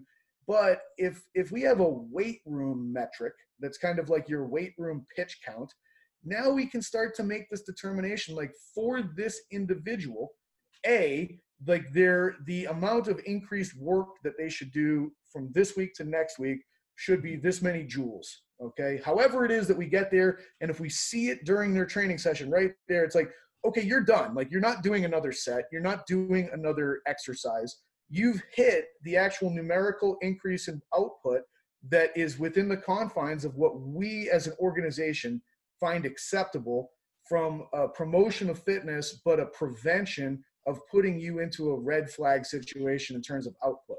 And if we have that number to be able to compare against GPS numbers, and we have those numbers to be able to compare against sleep numbers. It's just giving a, a higher probability of being able to not to prevent people from from their own good ideas ruining them. Because it's like people feel good and then they try to do too much too soon too fast and it's like just please stop. Like please stop. Uh, you don't need to do more. It's bad idea uh, and and having that as because it takes it away from it being the the onus on you too like now I'm the bad guy if I tell you I personally think you should stop versus hey the numbers say that you're done. The numbers say you need to do a little bit more. Yeah, and you could do something similar with NIRS. Like if you're doing just to pick some random fucking example, if you're doing like lying leg curls for your hamstrings and you're watching your SMO2 trend going down and you're like, God damn, like I need to push this set to failure. And you're like, okay, I'm gonna kind of like cheat the reps and kind of use some different muscles to get the load up. And then what you end up seeing is you're like, oh, you're shifting the recruitment pattern. So you're just not to desaturate your hamstrings anymore. So you're like, oh, I eked three extra reps out. You watch SMO2 going down and it's like 16%. You do three more reps and it just stays there pinned. And you're like, oh, you messed it up. Like you wanted to continue doing more work, but by virtue of doing that, now you're not doing what we were trying to do for the training standpoint. Like if your goal is to hypertrophy the hamstrings, it was actually better not to do those three extra reps so I think you could get into this concept of like taking an internal measurement to do that or taking an external measurement to do that. And it's kind of doing the same thing. And maybe combining those gives you even more validity, like in terms of total volume that you do within a session now. It's like, okay, maybe we figure out how to make it so you're actually truly targeting that muscle as effectively as possible. You're not compensating, you're not cheating reps and cutting range of motion. Because I think the range of motion is one thing, but then you also have to get into like not changing your recruitment pattern too, so you can kind of ta- tackle it from both sides. And if you're using NIRS too, like you'll see when a muscle can't do more volume in a session because that muscle's going to stop utilizing O2. So it's like you could make sure the sets are actually effective. You could take subjective, like maybe I'm supposed to do set 10 sets of chest today. You know, after seven, it really sucks. And it's easy to convince yourself that the extra volume is not productive when it really is just because you don't want to do it and no one's completely above that like even if you've been training for years um, and on the opposite side it's really easy for me to convince myself that doing more volumes better like i come from a track and field background like if i've learned one thing through my entire training career it's that i always do too much and just like that's my stupidity is that i'm going to do too much and get burnt out or injured so I could look at objective data, and if I'm doing hypertrophy work, I'm like, okay, I'm literally not desaturating oxygen in this muscle anymore. So anything that I do is truly not productive.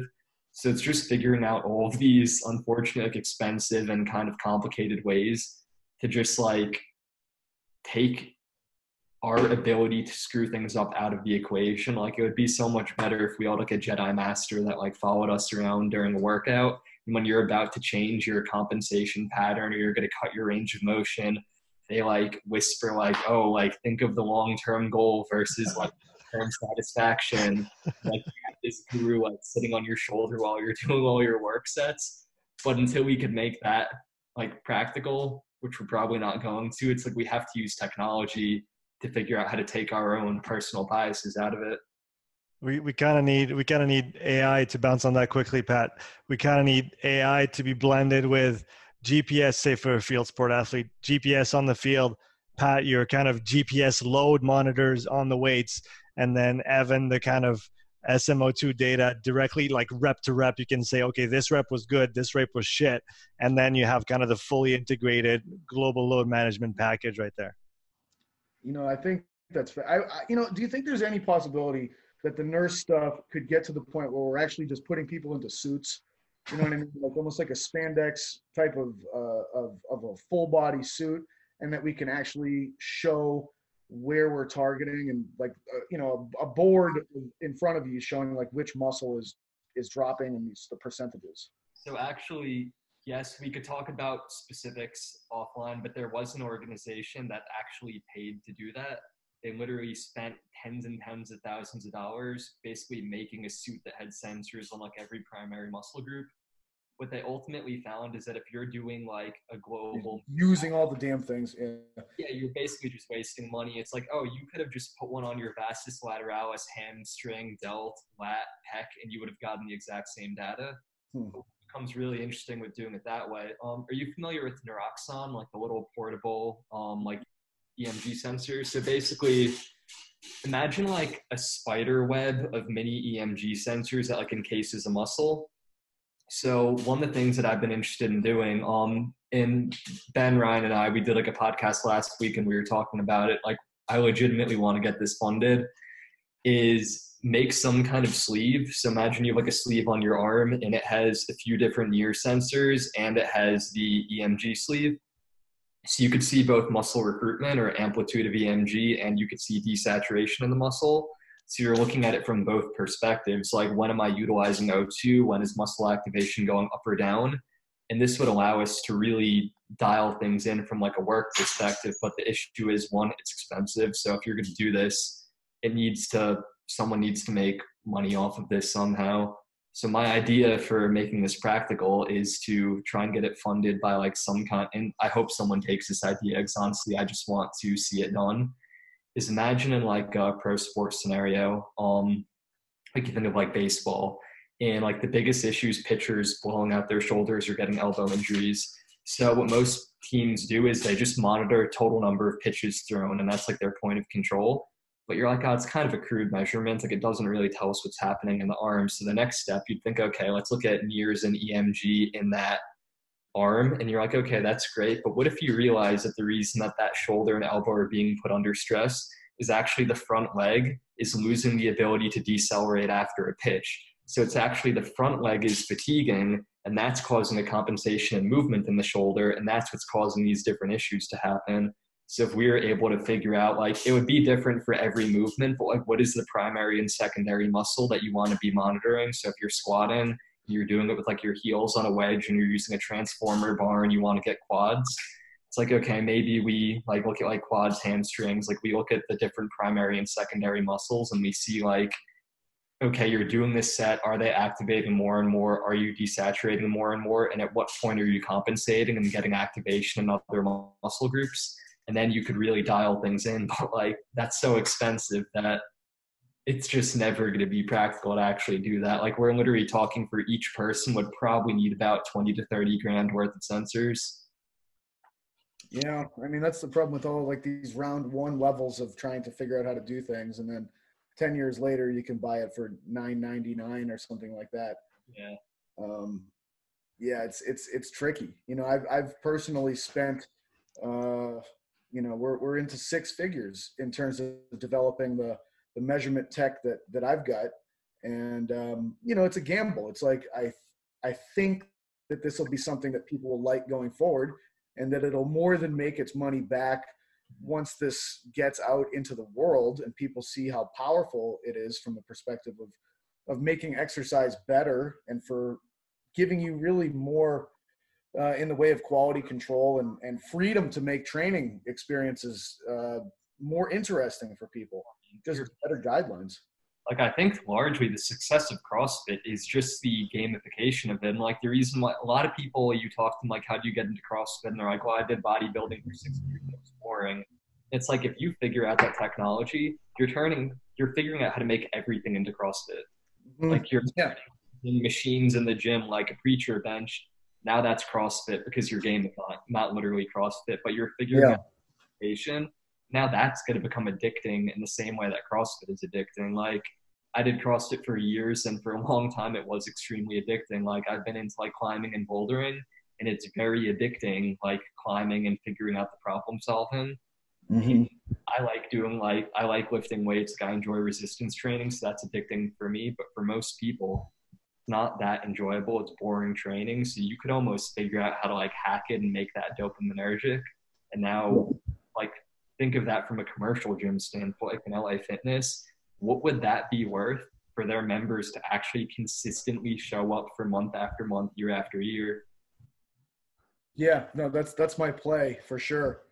Um, but it's it's it's very interesting to me the addition that you're talking about because of the specificity of it, you know. And and look, I think specificity is always king, and no matter which way you're always going to arrive back at specificity and the the ways in which specificity kind of rears its head i always find fascinating you know um in in in, in from a biomechanics standpoint i've always you know i'm more on the line of like well how do i know that i'm actually kind of training frontal plane tissues or transverse plane tissues or sagittal tissues like i need to have uh, I, i've created sensory motor standards that i use to try to objectively say that you are in fact training these tissues, which are fundamentally different from those tissues from a, the perspective of the cardinal planes that they move through. And I, I've also tried to do that with the stances that people assume while performing exercise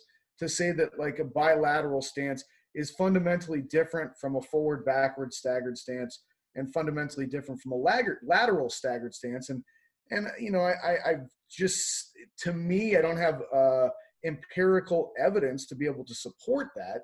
Uh, I don't know how someone would go about doing that, but but ultimately I've seen enough examples of like guys that are really strong squatters that can't do a body weight split squat or something along those lines or you know people that are very good athletes that can't throw a ball or swing a golf club or something like that. And it's just like well this is a fundamentally different thing than these other things.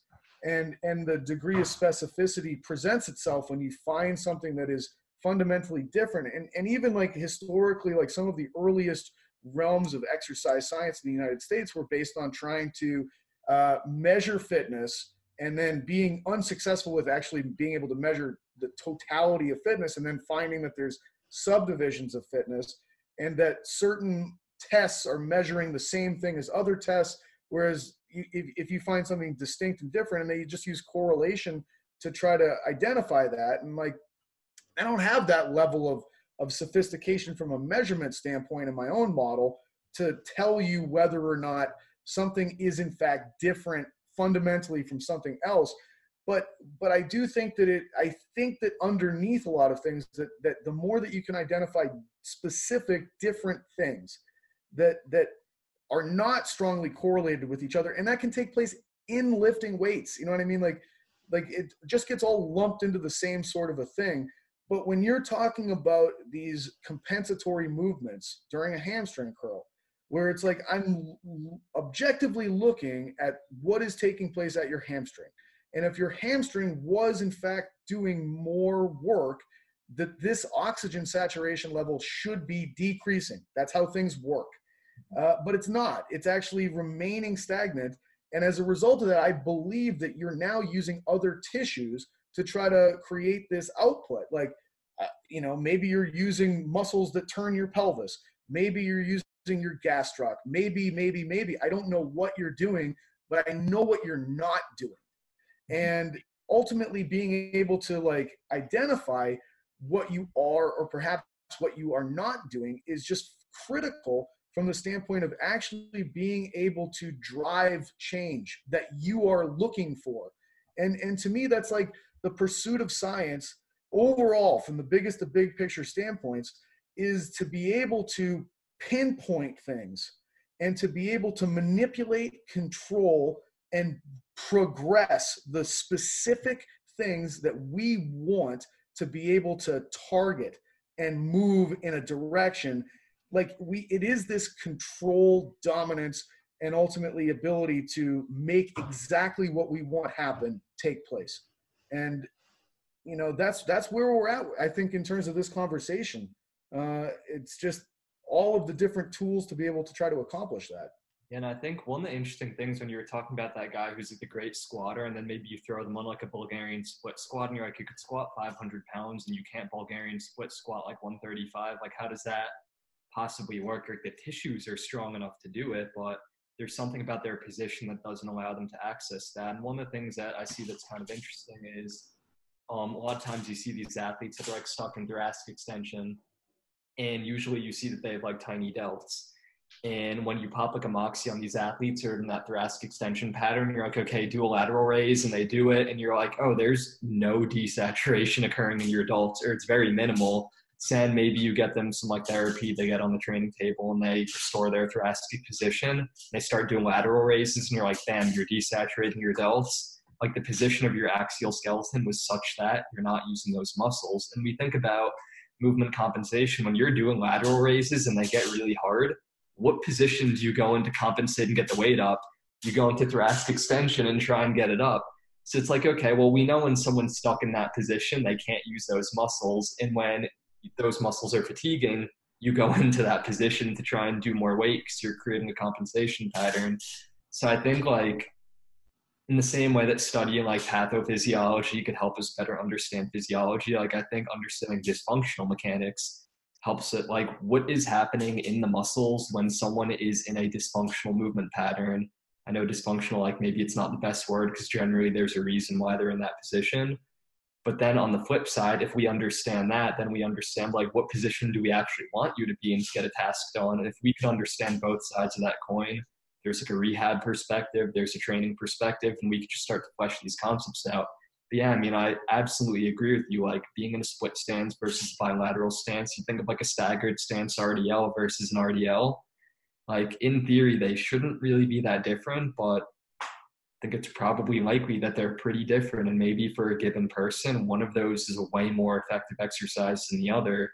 And maybe we don't know why that's the case, but there is some underlying reason for it. And we're just trying to figure out the reasons and then trying to figure out systems to kind of offload our thinking because ultimately in training like we want to be like dumb athletes. Like just go in put your head down get the work done. And we have to use so much cognitive oversight to make sure that we're not screwing things up.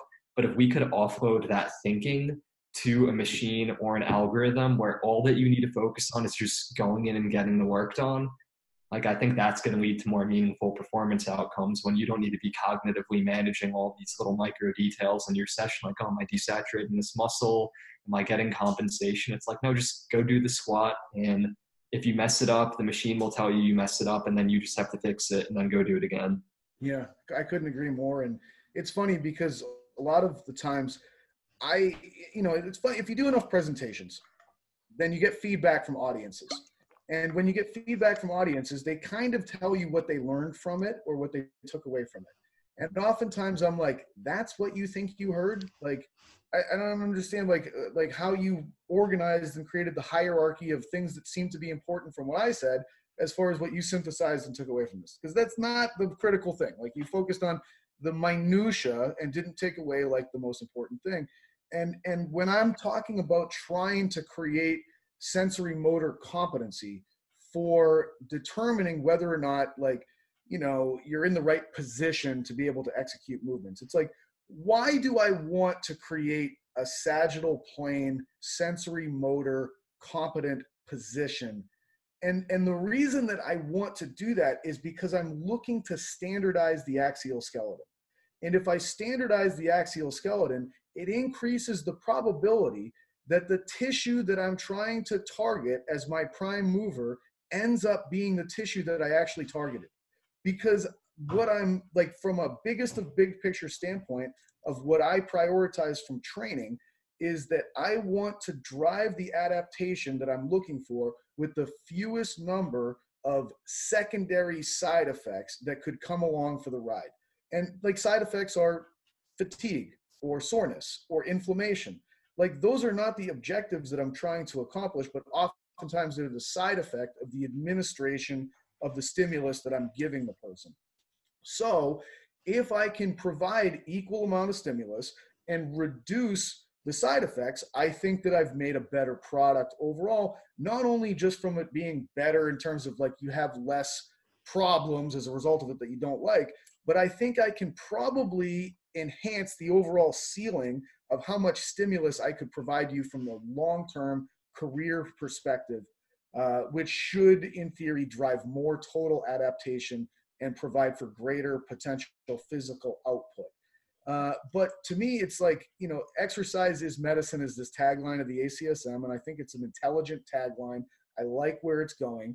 Uh, but to me, medicine is the ability to effectively identify the appropriate dosage of the right stimulus that you're providing the organism.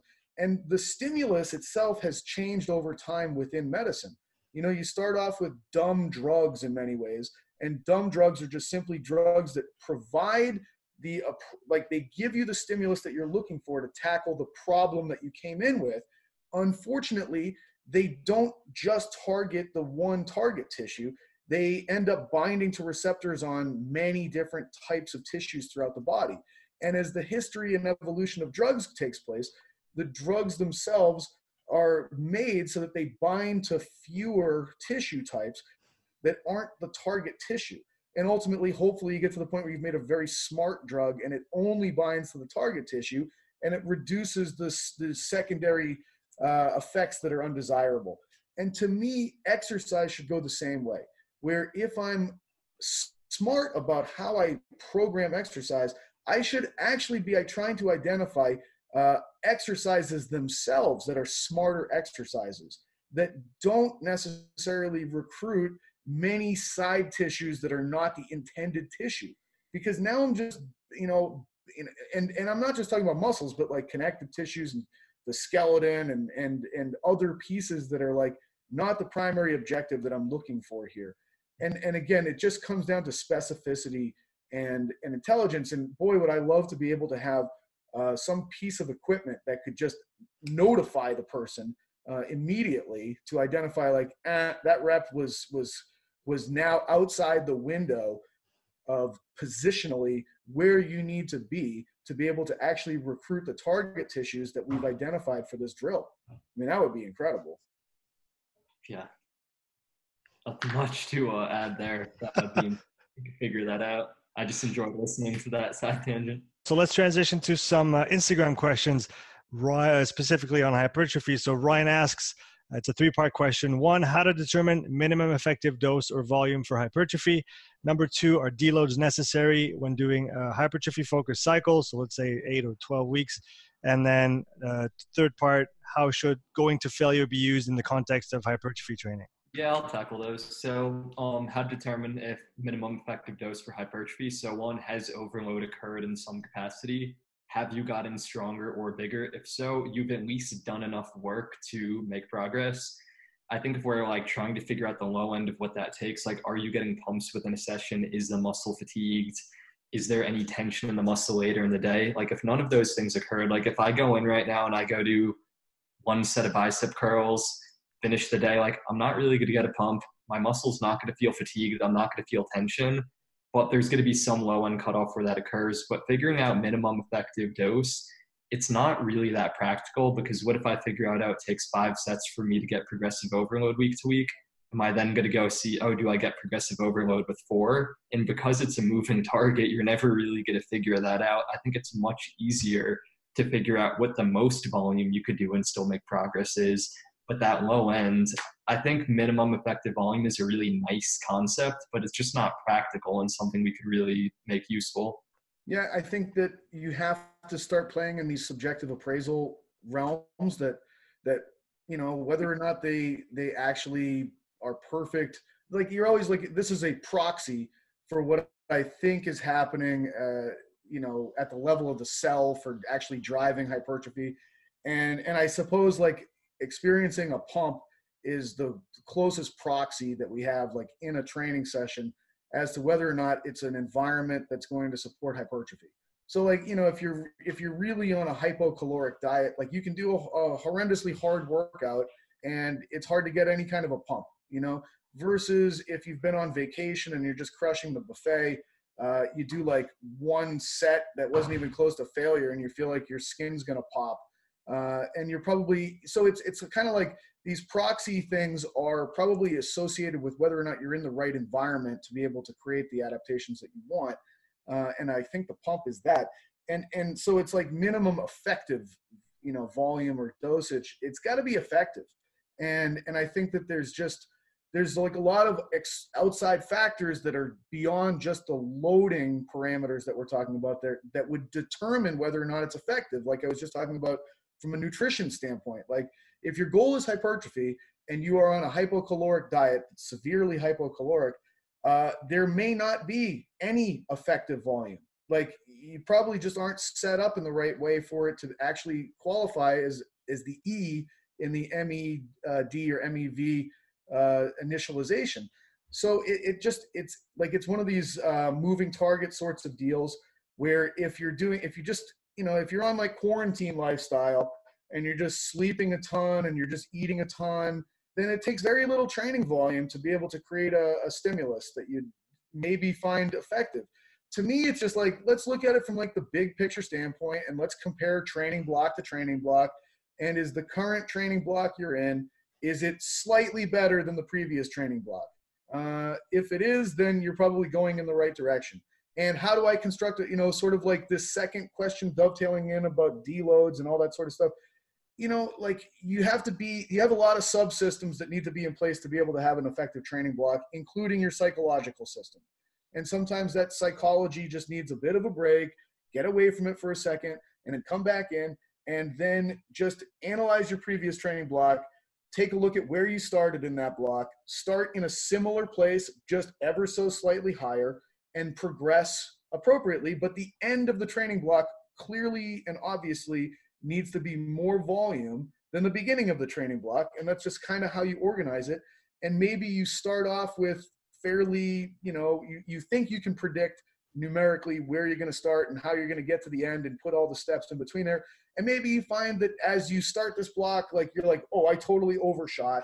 And I'm, there's no way that this is going to be supportive of uh, being able to make the kinds of, of changes that I want. But but overall, my answer is is basically that um, people from people. I just think the big problem is that people have a they're they're too limited in terms of their scope of looking at time and and it's like i don't care that much about today's training session out like what i'm interested in is is the whole block itself slightly more than the previous whole block itself. Is this month better than last year's same month? Is this three month chunk better than last year's three month chunk at the same time? Is this year slightly better than last year? You know and and oftentimes like you can you can derail your month your months and your year by doing stupid things like getting hurt or getting sick or something like that. And it's like oh well you know you hurt yourself and now you are unable to exercise in totality for two weeks. And now it takes like four weeks of rehab work to get back to the point where you're exercising at a decent level. But then it takes another four weeks to get back to the point where you're at the same level you were at before you got hurt.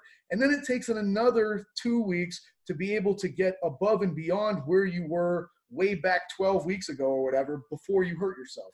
And now, if I look at it from like a 55 week standpoint and you just lost 12 weeks, well, you lost like 20% of your training year from an effective component of how much dose you need to actually make progress.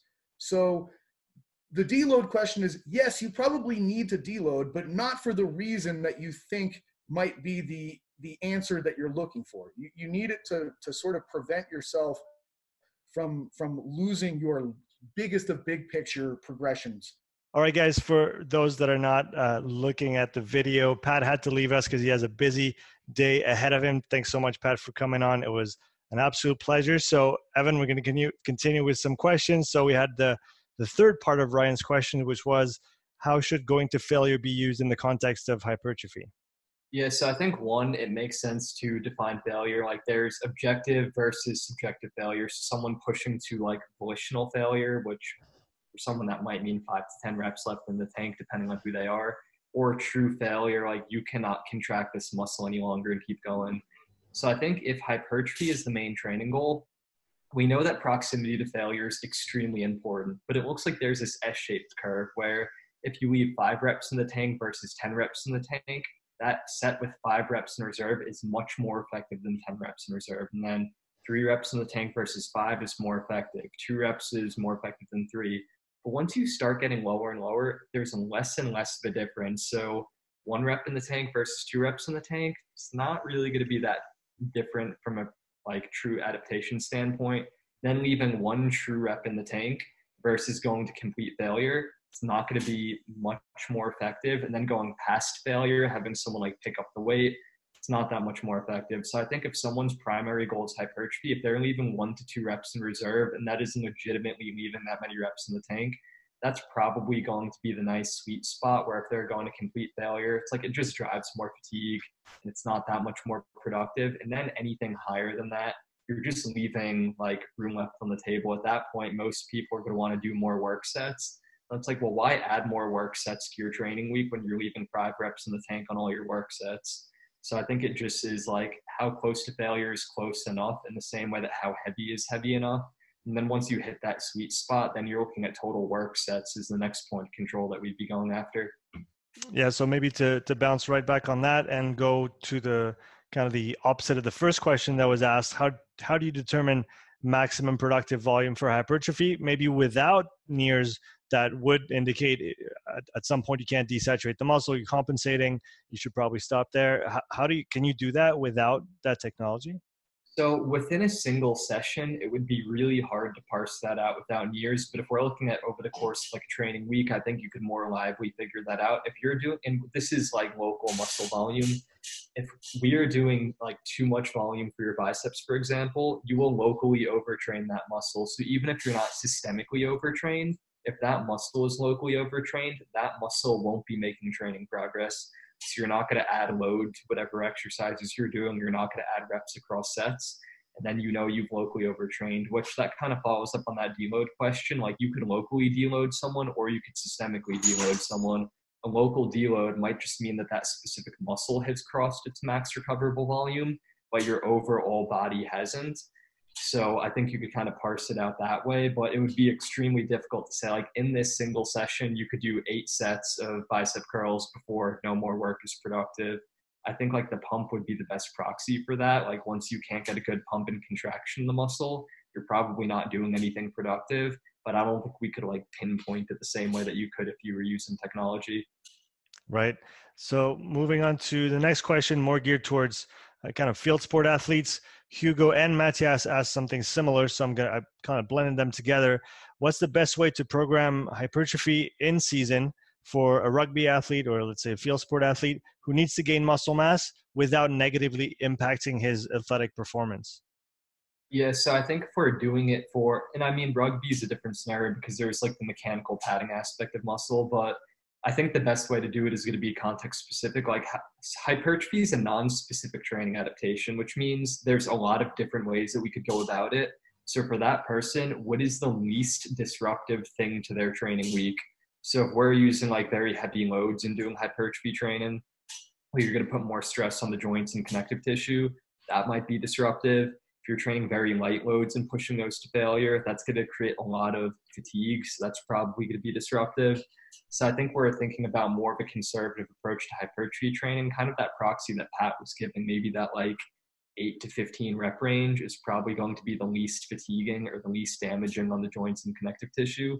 But then if we're thinking about it not impacting sports performance, that becomes an entirely different thing. So, like for all of that muscle that you put on, you're gonna have to ventilate that tissue. You're gonna have to clear more CO2. It's possible that gaining that muscle will make you occlude easier. So I think for that person, they'll probably want to try and put on muscle and improve cardiac output simultaneously. So it's not coming with any negative impacts on their sport performance. Do you have any uh, experience using cluster sets for hypertrophy for for athletes? Yeah, I've used them. One of the things that you do see in the hypertrophy training literature is that on a set per set basis, they might not be like as effective. So if we had one group do like five sets of 10 and the other group does five sets of like a 5.5 cluster, that group will get less total hypertrophy. But oftentimes they do have better strength outcomes. So it kind of depends on like, is the reason that they want to gain muscle mass, they just want to get stronger? And if that's the reason, maybe we could get them stronger without even having them gain muscle. So I think we could kind of parse that out and create nuance based on why the person wants to gain muscle and what the context of their rest of their training plan is. Then Dylan asks, I guess that goes back to the reps and reserve kind of answer. But number one, what is the ideal RPE for hypertrophy training? And then, uh, yeah, uh, and I guess you talked about this previously, but quickly touch on it: how to determine effective intensity for for hypertrophy. Yeah, so the reason that I don't necessarily like using RP in a lot of cases, like I would rather use reps in reserve.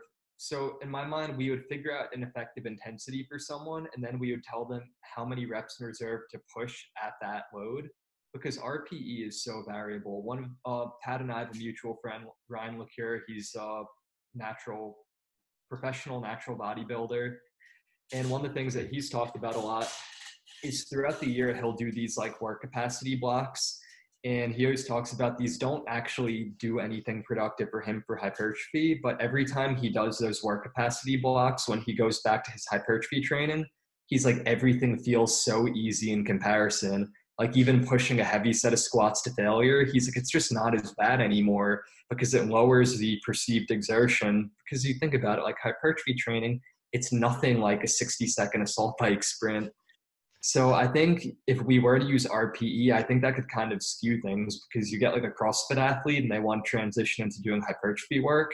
Everything they do in like the hypertrophy world is going to have such low relative RPEs for them. Where someone who's less trained, like you might have them do a set of preacher curls to failure and they're like, oh, my bicep, I'm to die like the RPEs are just very high. So I think it would be difficult to say like an ideal RPE because it's like, well, I don't know you. Like if I knew the person, maybe I could say what an ideal RPE is. Like someone like Pat who trains really hard, for him, like a seven RPE might be good because if he does a nine, he's probably gonna end up like bleeding out of some orifice. But like if a beginner does that and you're like, seven RPE, they might leave 15 reps in the tank. So it's really hard to give like a great answer for that, which I know kind of sucks, but. Oh, so reps in reserve is better could be the answer. uh, Mikolai asks, one, how does lifting tempo and load affect hypertrophy? Uh, so he gives an example like a tempo of 4040 at 40% 1RM versus 40x0 above 80%. So maybe we can tackle that and go into the the follow up questions after? Yeah, so I think this this example is kind of skewed because like a 4040 tempo at 40% is probably going to lead to a lot less hypertrophy than a 40XO at 80% of a one rep max, just because you're probably going to not fail due to peripheral muscle fatigue on that 4040 at 40%. Like just looking at that right now, I'm like, God, I could probably do like 70 reps on that. um, but if we are talking about like somewhat equal load so when we're using these like very slow tempos versus like a faster tempo which i think the question kind of boils down to right. um when you look at the literature it looks like neither really makes that much of a difference. As long as a rep takes between about 2 and 10 seconds neither is going to create more total hypertrophy. What it really changes is what part of the muscle hypertrophies so if we're doing these like very slow eccentrics and taking a set to failure, um, or if we're doing like a faster eccentric and more of a concentric biased lift, the muscle will grow the same. But if we're doing eccentrically overloaded training, the way that the muscle is going to grow is that we're going to lengthen the fascicles. So the fascicles, like the bundle of skeletal muscle fibers. And if you think the origin and insertion of a muscle are going to be in the same place no matter what, so if you lengthen a muscle fiber and it's inserting in the same two places, it's going to make the muscle look bigger because now it's going to have to take a bigger path to get there. Where if we're doing those concentric bias lifts, we're going to widen the fascicles. So the origin insertion are going to be the same. We're not lengthening the muscle, but we're making it wider. So we're just hypertrophying different parts of the muscle based on the speed of the rep and what part of that um, muscle contraction is emphasized. So would there be a specific tempo used for a certain hypertrophy outcome that we're looking for, and then another one? Yeah. So it, it, the thing is like unless you're in a lab setting, you don't really have a good way of knowing if you need more length or width on a muscle fiber. like if I'm like, oh, Sean, like you've just created a shit ton of length with all the training you've done, so you should really buy fascicle width. Like we can't really do that. So I think a good way to think about it would be make sure all of your reps are between like two and 10 seconds and probably sparse it out. Like most training, you probably want to do the pretty natural tempo like use a fast concentric under control, lower it down under control, and you probably don't need to worry about super slow eccentrics. But if you're doing a lot of volume, it might be worth using different tempos. So if you're doing 20 sets of bicep curls a week, probably do some with a natural tempo, do some with slow eccentrics, and then you can make sure that you're hypertrophying the different parts of the muscle. But I don't think there's like a scientific breakdown that we'd say like, oh, 20% is eccentric biased, 40% is concentric, that type of thing. Okay, so part two of the question, how to hypertrophy slow twitch muscle fibers. Uh, that's a, a concept I came across. I think it was in Joel Jamieson's book, uh, Ultimate uh, MMA Conditioning, which kind of gave me the foundation uh, for all things energy systems that you very kindly ruined recently with your work. I'd say that in the best of ways, honestly, but it did ruin half of what I knew. So I just have to to digest that and move forward. Uh, is there is there a way to hypertrophy the slow twitch fibers, and what would the effect be on, say, performance? Yeah, hopefully I don't ruin your um, thoughts on hypertrophying slow twitch fibers. um, in recent years, I haven't looked a ton into this, but I know when I was reading a lot of like Victor Seluyanov's work, he talks about slow twitch hypertrophy a lot And that protocol that um, the guy gave in the last example, that 40400, that's probably something that will be a good slow twitch hypertrophy protocol. So if we're using squats, for example, one of the things that we know is a rapid change of direction is going to shift us to using more fast twitch fibers. So we probably want to go through a limited range of motion, keeping a muscle under tension the entire time with slow, eccentric, and concentric and no rapid changes of direction. So if I was doing like a slow twitch fiber hypertrophy protocol for my quads, I might do like four seconds down from a near standing position to right above parallel on a squat, then come back up slowly and stop right above lockout. So you're basically um, fatiguing primarily the slow twitch fibers, and you'd be using a light mode doing that as well. I have done a lot of those protocols in the past, and I have to say they feel extremely weird. Like once you start fatiguing enough when you're getting closer to failure it's not a normal muscle failure. You feel like it almost feels like individual fibers in your legs are like twitching and like getting tetanus. It's a really bizarre phenomenon so i think that could potentially be a way to hypertrophy slow twitch fibers that being said i haven't looked at a muscle biopsy to know if that actually works but i think in theory um, what a lot of middle distance coaches in track and field try and do is creating a athlete with large slow twitch fibers. Because if you think about it, if you have the same top speed as me when we're sprinting, and you get that top speed by hypertrophying your fast twitch fibers, and I get that same level of force generation by hypertrophying my slow twitch fibers, guess which one of us is going to sustain that effort for a longer period of time? Mm-hmm. It's going to be me. So in theory, if you want like a 355 miler, you probably want them to have giant slow twitch fibers because the 355 miles, moving at a pretty good clip, but sustaining it pretty easily for at least the first 400 to 800 meters. So I think that's probably where the rubber would meet the road on that. So there would be a potential performance benefit for middle to long distance athletes, let's say. Yeah, I think it's possible. I I don't know if there's good literature on that for me to make like a solid like that will improve performance, but I think it's definitely possible that that could be the case. Right. Third part of the question: How to minimize hypertrophy and maximize strength gains. You talked a little bit about clusters, uh, cluster sets in that in that regard. Is there other ways to to do that? Yeah, um, do as little volume as possible to gain strength. So you're basically making sure you're not leveraging volume to get hypertrophy. And I think a really good way to do it is leverage like heavy singles. A big part of absolute strength is um, it's skill. So if you're doing like a lot of heavy singles, heavy doubles, and things like that, you're going to tap out your ceiling of strength with the muscle mass that you have. but at some point to get stronger, you'll need to get muscle. So I think what this comes down to is like you could maximize the amount of strength relative to your amount of muscle mass by using these strategies, but you're going to be constrained by your total amount of muscle at some period in time. Brandon asks, is it necessary for a natural lifter to lift like a power lifter in order to gain muscle mass? Maybe that goes back to the kind of the hormone hypothesis hypothesis you were talking about. Yeah. So if we're talking about like this idea that I used to hear it all the time when I first started training. Like, if you want to put an inch on your biceps, put 20 pounds on your squat. And you're like, what? How does that work? Um, so my short answer is definitely um, not. I actually think if you're a natural lifter and your only goal is to gain muscle and you don't necessarily care about your big three lifts numbers, you probably don't want to train like a power lifter. Um, because this is where we're getting into that idea, and it's what Pat was talking about. It's um, performance outcome driven movement versus adaptation driven movement. So if I'm trying to move the most load as humanly possible, I'm going to default to compensation patterns to get that done. But if I want to grow a muscle as much as I humanly can, I'm going to want to isolate it. And by virtue of that, I'm not going to be going into the gym with the goal of just moving as much load. I'm going to be thinking about range of motion, not compensating, all these different things that come into it. So, um, short answer is no, you don't need to train like a power lifter to gain muscle mass. All right, I'll, we'll get the last question in. Um, we talked uh, quite broadly about the nutritional requirements for hypertrophy. What are your the main guidelines that you give to your athletes when their objective is to to put on mass? Yeah, so based on most of the literature, it really only looks like you need as little. Previously, they'd say, oh, if you want to gain muscle, you need like a 3,500 calorie surplus in a week.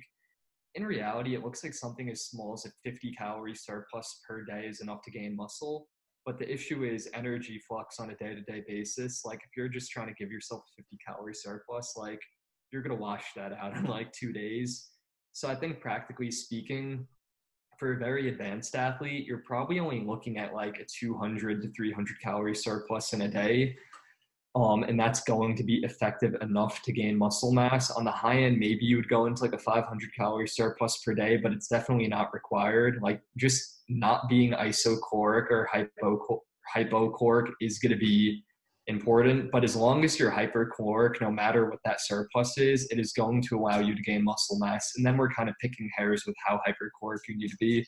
So I would probably shoot like 200, 250 calories above maintenance, which you would find by um, figure out the most amount of food you could eat without gaining weight and then add like 250 calories on top of that and that's probably going to cover most people's needs do you go deeper into protein ratios and stuff like that or do you not even bother honestly, I don't even bother. Like, I think when we're getting into the minutia, we're just dealing with these like very small effect size hammers where it's like, okay, you're in a hyper hypercaloric state, and it's like you have a big hammer and you just smash it, and it's like we don't need these tiny little hammers to chip away. So I think as long as you're getting enough protein, um, you check that box. Anything above that's not going to be more productive. And the more advanced an athlete you are, and the more is it's actually the less protein you need because you get less protein breakdown when you're a very advanced athlete.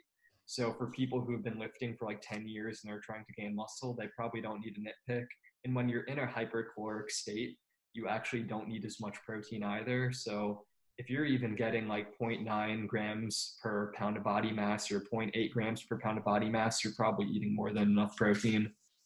Fantastic, man. Well, let's uh, let's close on that. It was a pleasure to have you on again, along with Pat. I think it was a, a really productive conversation. Uh, yeah, that was a great talk. I really enjoyed that. So hopefully we could do that again sometime. Absolutely. Take care. Right, take it easy, man.